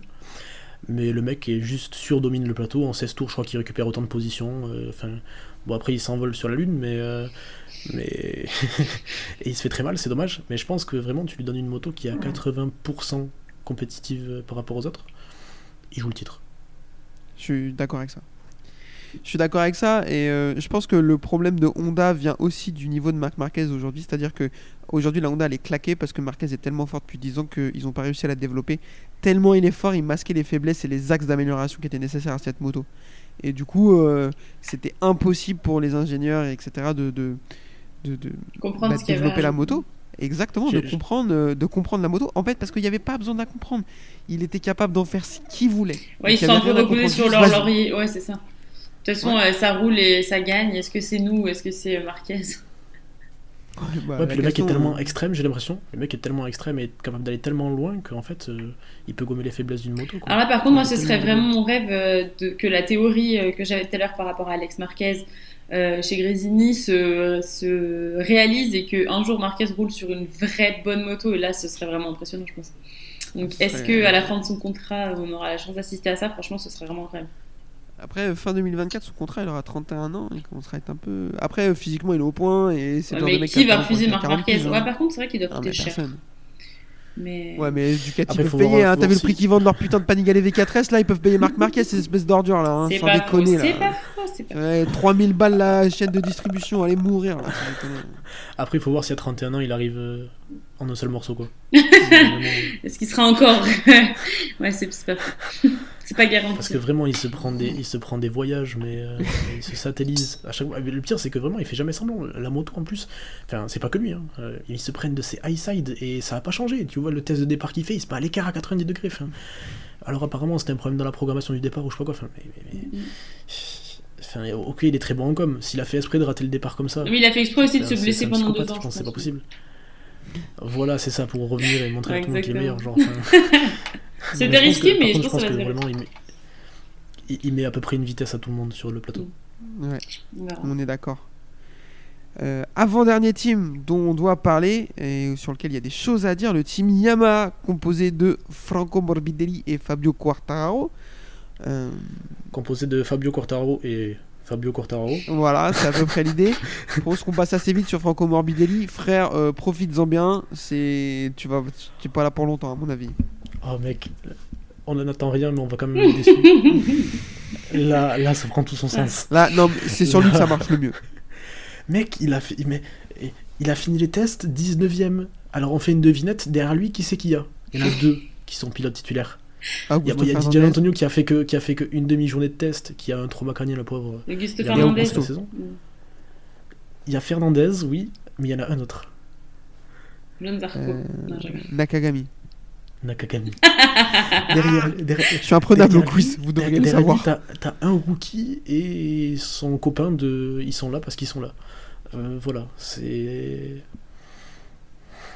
Putain, mais- il- enfin, Morbidelli 2020, il est passé où? Bah, même lui, parti pas, même lui, sais pas, même lui, c'est pas. En fait, euh, en fait euh, son problème, c'est. Lui, il aimait être chez- euh, quand c'était Petronas, mais depuis, euh, désolé, mais il a rien fait. Quoi. Non. Mais le truc, c'est que. Enfin, surtout que c'est incompréhensible parce que Quartararo marchait aussi bien que lui, voire moins, du coup, parce qu'il finit derrière lui au championnat Mhm. sur cette année-là. Bon, il y a des trucs à prendre en compte, mais. Et Quartararo marche toujours aussi bien sur la Yamaha, mais lui, il y a eu un arrêt quelque part. Et. En fait, tout était dans son genou. Et depuis qu'il l'a blessé, bah, pff, il n'y a plus rien. Il avait le talent dans, dans- sous le ménisque. Il a, per- il perdu ménisque et cheveux, tout est parti. c'est pour ça que Bezzeki reste en Sean Paul, cousin. Vraiment, te rase pas, fais pas l'erreur. Euh, bon, parlons de notre ami euh, Fabio Quartararo. euh, Attends, attends, qu'est-ce que 2000. quand même S'il te- s'il te 2000. plaît, je suis désolé, je te coupe. Mais toi, qu'est-ce que t'en penses? Je veux quand même De t'entendre. lui. Morbidelli Ouais. Mais Non, mais j'ai envie de crever. Enfin. Moi, bien en, résumé. de- en 2000 en 2020, c'est un pilote, c'est un pilote que j'aime beaucoup. Je trouve qu'il dégage une sympathie. Il a un style sur la moto, il a pas peur et tout. Vraiment, De j'aime bien. En 2020, j'ai bien aimé ce qu'il fait. Il gagne des courses sur la Petronas et tout. Il est deuxième au championnat. Il est pas si loin de Mir. Enfin, vraiment, Je trouve qu'il a du Et- peps, ce gars, genre. Il- Il, exactement. est là, cheveux au vent, blablabla. charismatique, Ouais, hors, de ouf. hors- en retard aux interviews. il Bonne ambiance, ouais. les, les Air Jordan et tout. Moi j'adore. Et là, derrière, le mec, le néant absolu. Genre interstellar, le garçon. C'est une dinguerie. Puis, t'as pas. T'as pas enfin, je sais pas, on voit pas beaucoup de choses passer sur lui en France, mais t'as pas l'impression que. Bon, ben, il est cool, quoi. C'est pas grave, on est 21ème. Ok. Ouais, c'est Mais vrai, c'est vrai qu'on on sait pas ce qu'il en pense en vrai, parce que franchement, il, dev- il pourrait quand même dire quelque chose. il, Et- il a fait une deck là en disant que oui, il faut combler l'écart, on a une seconde. Bah, j'aurais pu le dire ça. Ouais, mais tu vois, par rapport à d'autres qui ont toujours la bouche ouverte, euh, alors qu'ils ont des perfs beaucoup moins lamentables que ça, c'est quand même bizarre qu'ils s'expriment pas plus, c'est vrai. Puis en plus, c'est- enfin, c'est le on est à une seconde d'un côté du box, quoi. C'est-à-dire que. on- enfin, à à l'époque, il y avait, à l'époque, il y avait, il y avait Binder et Dovizioso avec lui. Mais euh, enfin, quand tu vois que Crutchlow, il arrive et il est meilleur qu'eux, alors que le mec a 155 ans, il est juste pilote de test. ils l'ont sorti du musée MotoGP, ils l'ont mis sur une moto, ils l'ont décongelé, genre. Et il, a, il est arrivé là. Il, Il a fait mieux, et il a fait mieux. J'ai l'impression que, enfin, pour conclure sur Morbidelli, j'ai l'impression que sa carrière c'est une escape game. Genre, il a- mais il arrive pas à sortir. Euh, euh, parlons donc du deuxième pilote de, enfin, deuxième, premier pilote de cette Yamaha, Monsieur Fabio Quartararo, l'ami Fabio Quartararo. Je mets des guillemets ami parce que vous allez voir, ça devrait moyennement se passer. La question elle est simple, Amélie, je te la pose. Est-ce qu'il a les armes pour se battre pour le titre cette année? À mon avis, non. Je pense qu'il a pas les armes autant que ce soit sa moto. Septième, de toute façon, elle avance pas. Ils ont pas l'air de trouver de solution. Après, je peux me tromper parce qu'ils ont toujours plein de nouvelles idées, mais en fait, euh, comme dirait Fabio, ça fait 4 ans qu'il leur ressort la, la même moto au micro-ondes, quoi. Euh, pour moi, il a, il a pas la vitesse qu'il faut. En plus, Quartararo, il marche euh, au mental, donc là, il commence à être saoulé, il commence à tirer euh, à balles réelles sur Yam dans les interviews, machin. Donc, à mon avis, la dynamique, ça va pas les aider. Euh, en plus, ils ont Morbidelli qui fait juste rien, comme euh, mentionné juste avant. Donc, euh, ça aide pas pour les data ni rien du tout. Donc, à mon avis, Quartararo, il a pas du tout les armes face à des machines de guerre comme Marc Marquez sur une Honda claquée, mais c'est lui la machine de guerre, ou les machines de guerre des Ducati. Il a pas les armes, à mon avis. Et puis, il, va être, saoulé, il va acheter son casque à travers le box, il va aller. tirer des coups de pied dans les portes à la FIM pour dire de machin qu'il est pas content. Bref, pour moi, euh, Quarta, euh, il ferait mieux de changer de marque parce que là, il peut plus rien faire euh, chez Yam. Il, il l'aide pas et lui, il s'aide pas. Euh, ok, et eh ben écoute, euh, c'était plutôt clair. Maxime, qu'est-ce que tu penses de la saison? Qu'est-ce que tu attends de Quartaro cette, cette saison?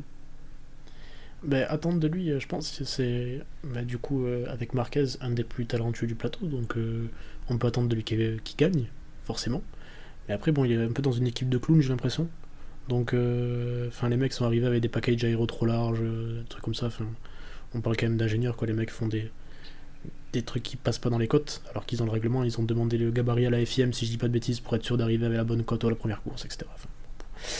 Bref, Euh, en tout cas, ce qui est sûr, c'est qu'ils ont euh, bien travaillé sur le moteur, de ce qui se dit. Euh, c'est le seul sujet que j'ai travaillé, hein. donc euh, euh, j'en parle. Ils ont l'air d'avoir bien travaillé le moteur. Ils, avaient, ils ont eu du mal pendant les, toutes les journées de test, à part le dernier jour à Portimao, la dernière demi-journée, où en fait, ben, Yamaha, ils ont réchauffé des vieux trucs. hein. Ils ont gardé le nouveau moteur, ils ont gardé le nouveau châssis, mais ils sont repassés sur des settings et le pack aéro de l'année dernière. Donc bon, apparemment ça va mieux, mais est-ce que du coup t'es pas limité Enfin, les mecs ont passé un hiver à chercher dans le mauvais sens, j'ai l'impression.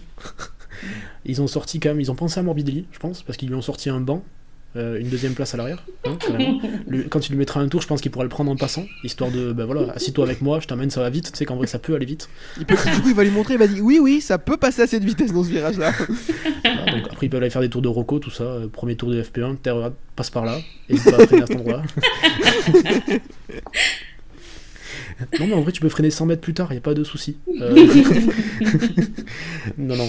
Euh, ils essayent des choses après, hein. ils essayent des choses, mais j'ai l'impression qu'ils ont un peu perdu un hiver à partir dans le mauvais sens, à part sur le moteur. Donc, est-ce qu'au final, dans la course, à, à l'armement, un peu comme c'est parti, j'ai l'impression, euh, avec les Italiens, ça va pas les pénaliser? Je sais pas, c'est compliqué. Je pense que lui est là, lui il sera toujours là. S'il nous fait pas des petites coucouilles, mais il a quand même. Enfin, c'est genre, je pense, le mec le plus régulier du plateau. Euh, il tombe rarement, même en freak practice, tout ça. Le mec est toujours là, toujours constant, toujours Ça, c'est devant. Euh, euh, bon, c'est une tête de bite, mais il est un peu enfant gâté de ce côté-là, tu vois. Mais, mais bon, le, le mec est bon, quoi. Donc si Yam le suit. Après, le truc, c'est que bah, ils sont plus que deux, quoi. Donc déjà, ils ont du mal à développer. Ils vont dans le mauvais sens, et en plus, ils vont avoir les datas sur un seul gars. Bon, après, est-ce qu'ils arrivent à travailler avec un seul gars? Peut-être que oui, mais dans le déroulé du week-end, s'il faut que essaye tout tout seul pour toutes les stratégies, etc., faut qu'il essaye tous les pneus, tous les nani, tous les. enfin, tous les settings, ça va être compliqué, mais bon, euh, il a bien fait l'année dernière, de toute façon. Il était tout seul déjà, même s'ils avaient 4 motos, donc. mais bon, il a pas été champion. Donc bon, euh, voilà quoi, en face, t'as 8 Ducati qui travaillent avec 8 bons pilotes. Donc, euh, enfin, 8, ouais, je pense qu'ils sont pas tous mauvais. Sept. Euh, Enfin bon, euh, de toute façon, euh, ils arrivent au moins à rouler aussi vite que Morbidelli, quoi. Donc, euh, ah, ça fait peur, hein. Ça fait peur, effectivement, euh, très rapidement sur Quartararo. J'ai très très peur pour lui cette saison. Oui, tu l'as dit, euh, Maxime, c'est un pilote qui est régulier, qui est toujours là, effectivement. Mais le problème, c'est que bah, la moto, si elle avance pas, il peut pas la faire avancer plus vite que ce qu'elle peut faire. Donc c'est compliqué.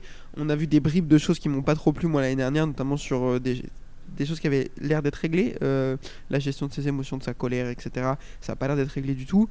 Il a l'air d'avoir un petit boulard, un petit peu le garçon, euh, quand même. Attention à ça, euh, à pas ce que ça lui empêche de faire des choses. euh, Enfin, est-ce que là, ça l'empêche de travailler Donc, ouais, ça me fait un peu peur. Comme Zarco, on va lui souhaiter de nous faire mentir. Mais, mais j'ai peur que les faiblesses de la moto cumulées à son état d'esprit qui semble être pas dans le bon sens, ça fasse trop de choses pour affronter Bagnaia, Bastianini et Marc Marquez. Marc Marquez. Et euh, en vrai, je pense que euh, il est très fan de Hamilton, tout ça. Et genre, en vrai, ça va faire très vieux con. Mais très très vieux con ce que je veux dire. Mais j'ai l'impression qu'il veut vivre de la même manière, tu vois. Genre un peu euh, être concentré sur beaucoup de choses autour de la moto, faire beaucoup de choses. Et Lui, il se concentre sur le McDo surtout. sur, sur plein de choses. Et après, il a, il a raison, il kiffe, tu vois, il est jeune, mais en vrai, je pense qu'il faut qu'il reste focus sur ce qu'il a à faire. Ouais, Euh, les réseaux s'égarer. Après, ils sociaux, avaient- les après, machins, les. les... Ouais. c'est un peu ce côté-là qui. Ouais, c'est pas, c'est pas le genre de mec à être du coup comme un Bastianini ou un truc comme ça, à être vraiment focus. Mm. Genre, euh, je fais de la moto, Ouais. je suis concentré sur la moto et je veux tout tuer. Il a un peu ce côté où il s'égare, j'ai l'impression, des fois. Mais. euh, Mais bon, on verra bien. Après les tests, il avait l'air quand même assez satisfait du step qu'ils avaient fait. Donc, euh, bon, le mec finit quand même troisième, quoi. Donc, ouais, euh, non, mais en plus, il a une petite tendance à se plaindre un peu pour Ouais, R. ouais, moi je trouve qu'il est mauvaise ambiance. Calimero, Mm. Calimero. Donc, je ouais, je- Il se remet pas en question, de toute façon, les- quand ça marche pas, c'est toujours la faute de Yam. Tu l'entends jamais dire, ouais, ouais, faudrait que je. Bah, pas récemment en tout ah, cas. après, c'est compliqué de lui donner tort. Enfin, Oui, bien sûr, mais est il- et il est toujours je là. trouve que de toute façon, Donc, euh, même si ta moto pas- elle, euh, elle va pas, si t'as un contrat avec, il faut quand même. Tu peux pas cracher non plus toute la journée sur euh, ta moto. Je veux dire, dans ce cas, tu changes de marque. Mm. Euh, et puis je pense qu'il a aussi des choses qu'il peut travailler de son côté. Je dis pas que la Yam euh, elle, elle fonctionne bien, mais je pense que pour moi, il a pas Ah, le bon mais état d'esprit ils sont non dans plus. un genre ils sont dans un genre de ces mecs là ils sont dans un genre de position où en fait bah, l'écurie sans eux c'est rien quoi ils sont tellement dépendants d'eux Ah bah là, Yam, c'est en encore fait, plus véridique que Yam, hein, parce il- que là, il, il- s'ils il peut- perdent il peut dire Quartararo, ils ont plus qu'à. il, il peut dire ce qu'il veut dans les médias il peut chier sur la moto s'il Ouais. veut bah, ils vont pas lui dire on te met dehors quoi parce que bah, Ah, bah non. Ouais. Impossible. Mais pour moi, ça, le- ça le sert pas non plus Quartararo de pas se remettre en question. C'est un avion. c'est Rince Bagnaia qui est passé c'est il a ouvert gaz paf avec les Les ailerons ça vole vite en plus Les hein. avions qui se passent à Agen, quoi, cette histoire? oui écoute il y a une caserne de militaires ici hein. attention Euh, du coup, je pense qu'on a fait le tour sur l'ami Quartararo. On espère que ça va bien se passer pour lui cette année, même si bon, on est un peu pessimiste, mais il euh, n'y a pas de raison. Euh, donc, Voilà, euh, Marseillaise, c'est sympa quand même des fois. Ouais, franchement, Ouais. moi, à Ouais, part pour entendre la Marseillaise, j'espère même pas tant, parce que je trouve pas qu'il est en bon état d'esprit. Mais après, à part lui, genre. Genre, là, par il exemple, Johan, par exemple, Johan euh, j'espère euh, qu'il va me faire mentir parce que euh, je lui souhaite de réussir. Je pense quand même qu'il a la bonne mentalité, qu'il aimerait, puis qu'il fait ça pour les bonnes raisons. Corta, franchement, je le trouve chiant. Ça dit après, les termes. euh, Faut qu'il arrête. Non, mais il faut arrêter de faire des stories Instagram et il faut euh, rouler correctement. Je suis, euh, je suis d'accord avec ça. Après, dites-vous que. Si on n'a pas lui. D'ailleurs, c'est un sujet, ouais, c'est un sujet dont je voulais vous parler. Quand euh, Johan aura été mis dehors et qu'il ne restera que Quartararo qui fera des stories Instagram, il va rester et- qui derrière pas qui de suite, pousse Pas si vite. Personne du tout. Si vite. Ouais, voilà. Ouais, mais il, il bah, pousse le classement toujours plus bas. C'est-à-dire qu'en fait, euh, il a réussi à faire 27ème sur 27. Euh, derrière- de- enfin, je vais rien dire, mais bref, euh, au fond, ça aussi c'est compliqué. Hein. Ouais, on, Mais bon. on en reparlera en temps voulu en Moto 3, mais oui, c'est très compliqué. On est d'accord. Euh, je vous propose qu'on termine avec le dernier team, à savoir le team officiel Ducati, composé de deux machines qui sont étonnamment des Ducati. Vous l'aviez pas vu venir, et oui, je suis incroyable. Et les deux pilotes, Francesco Bagnaia et Enea Bastianini. La question, elle est simple, Amélie, je te la pose.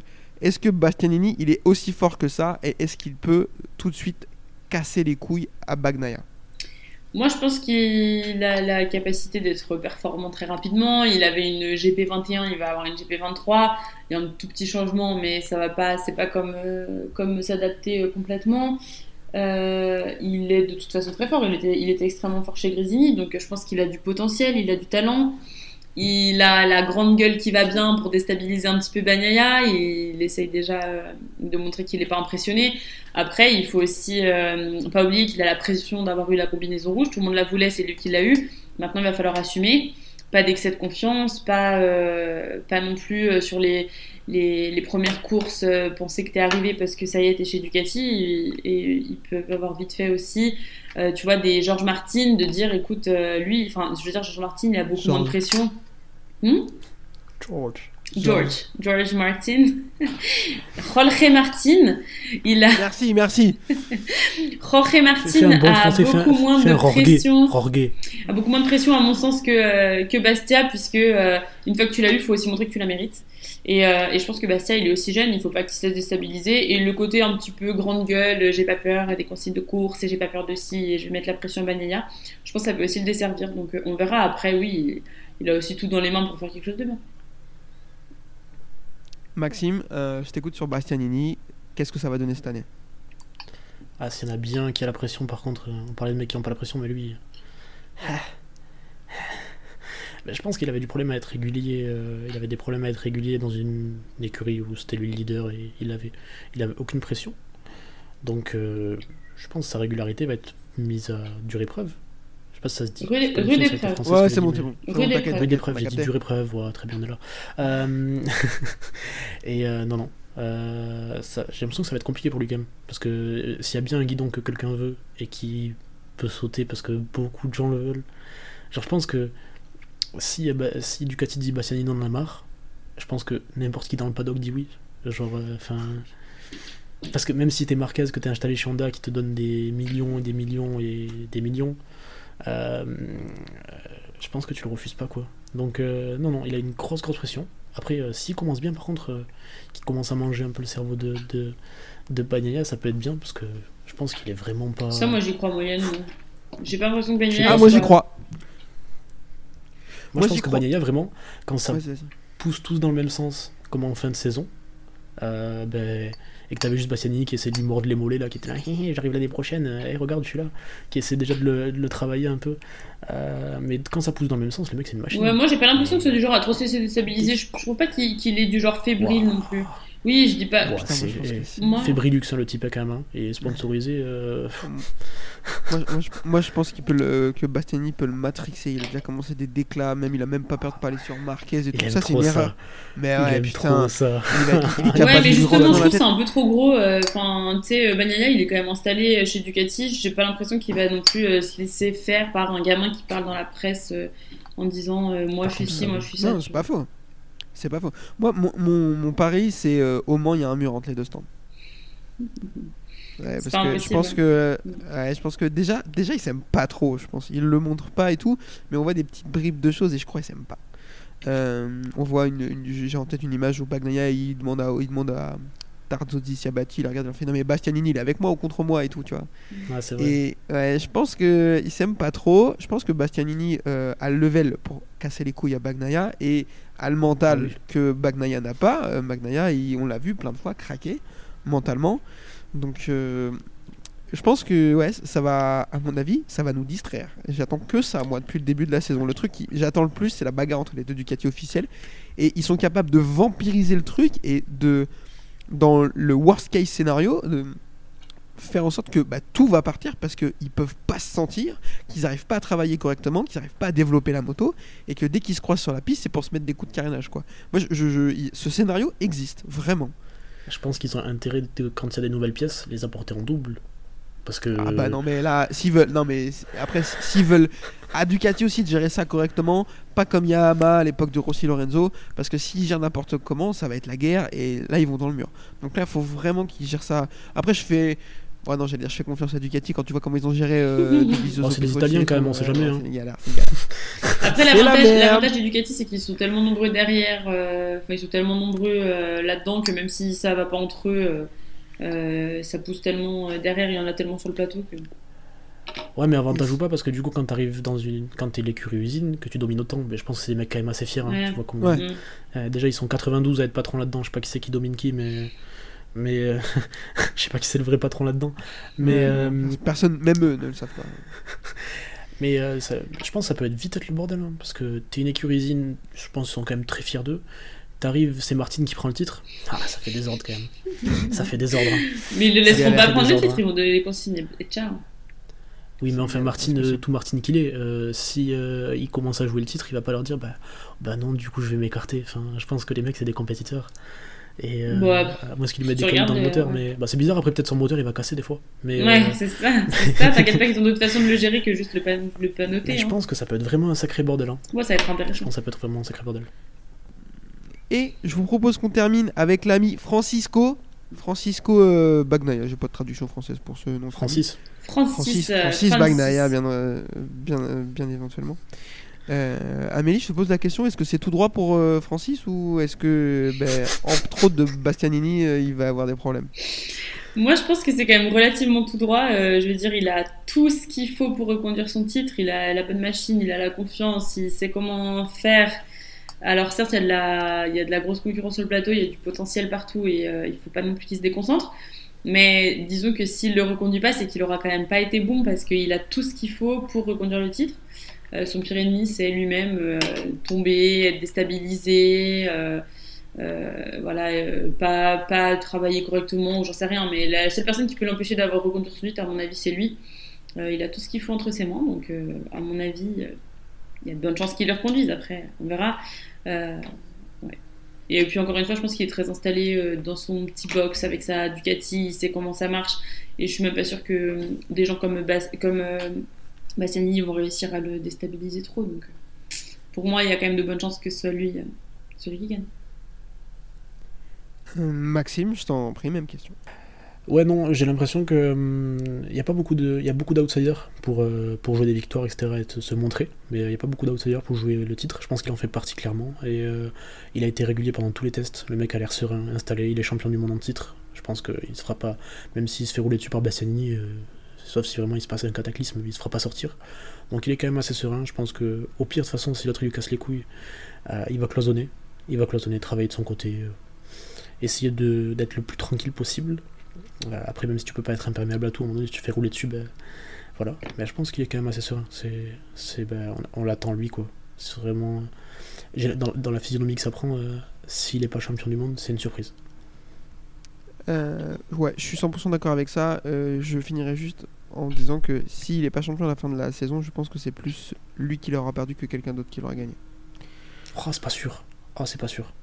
Mec, Parce qu'en vrai, il est fort, mais Bastianini peut être énorme, genre. pour Il peut moi, faire une très bonne saison, ouais. Mais juste, genre, euh, être.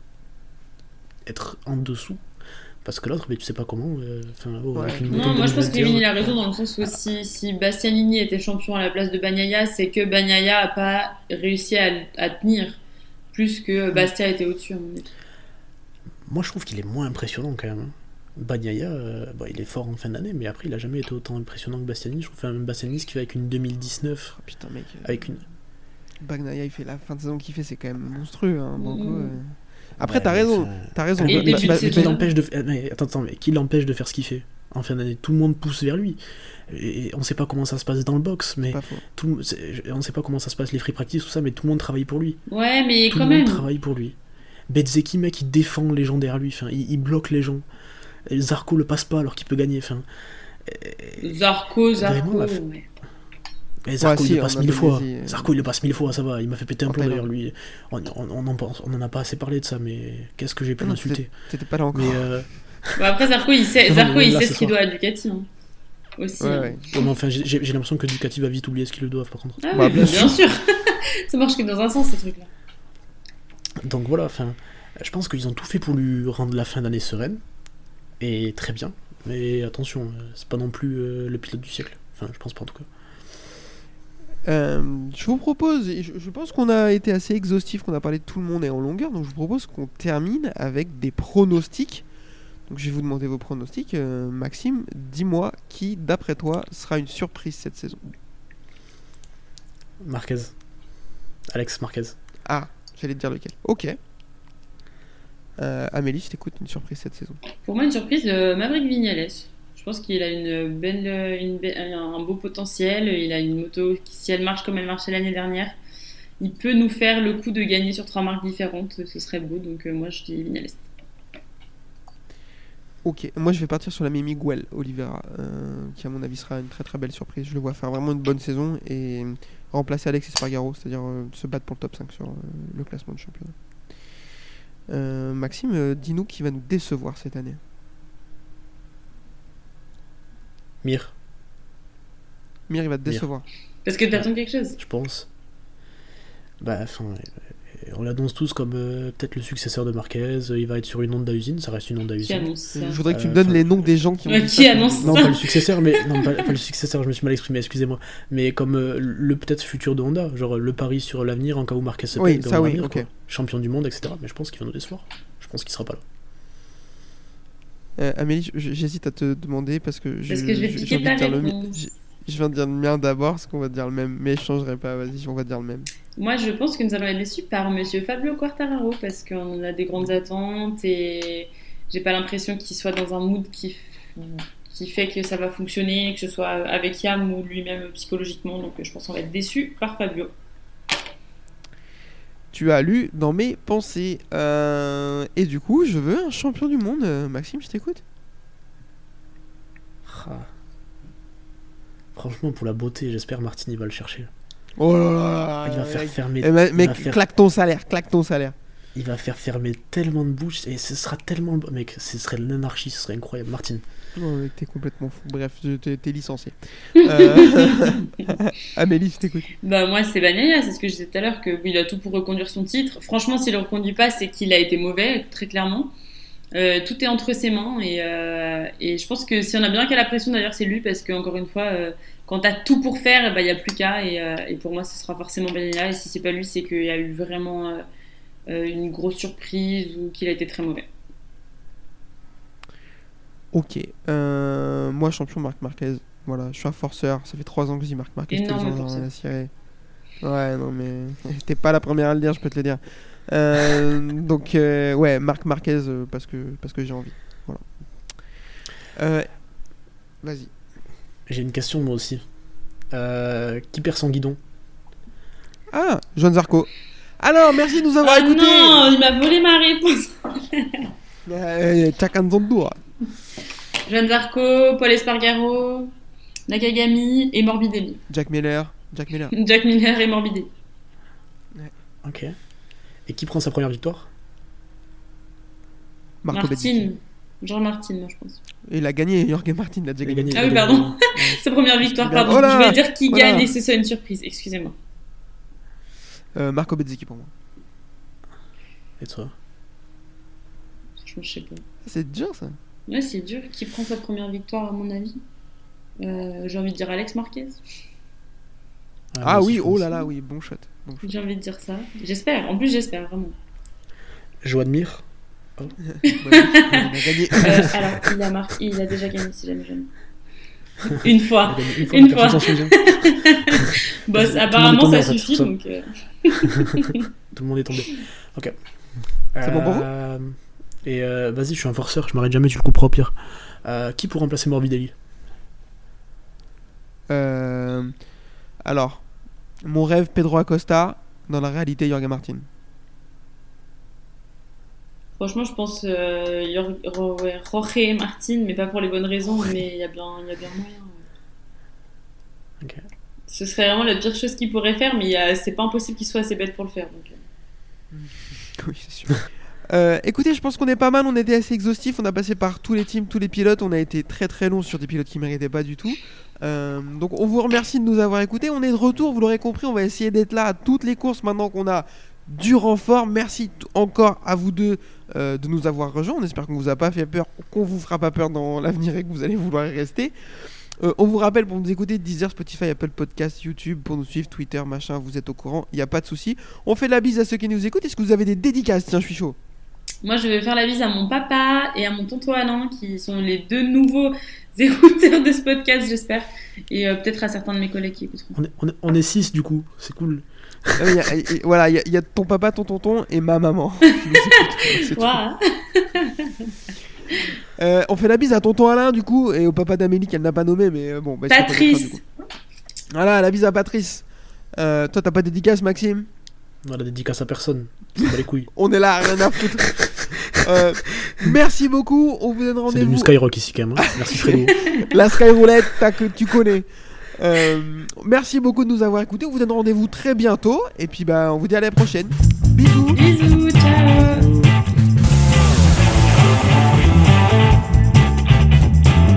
Uh, this is my passion. uh, I love uh, ri- ride and race motorcycle.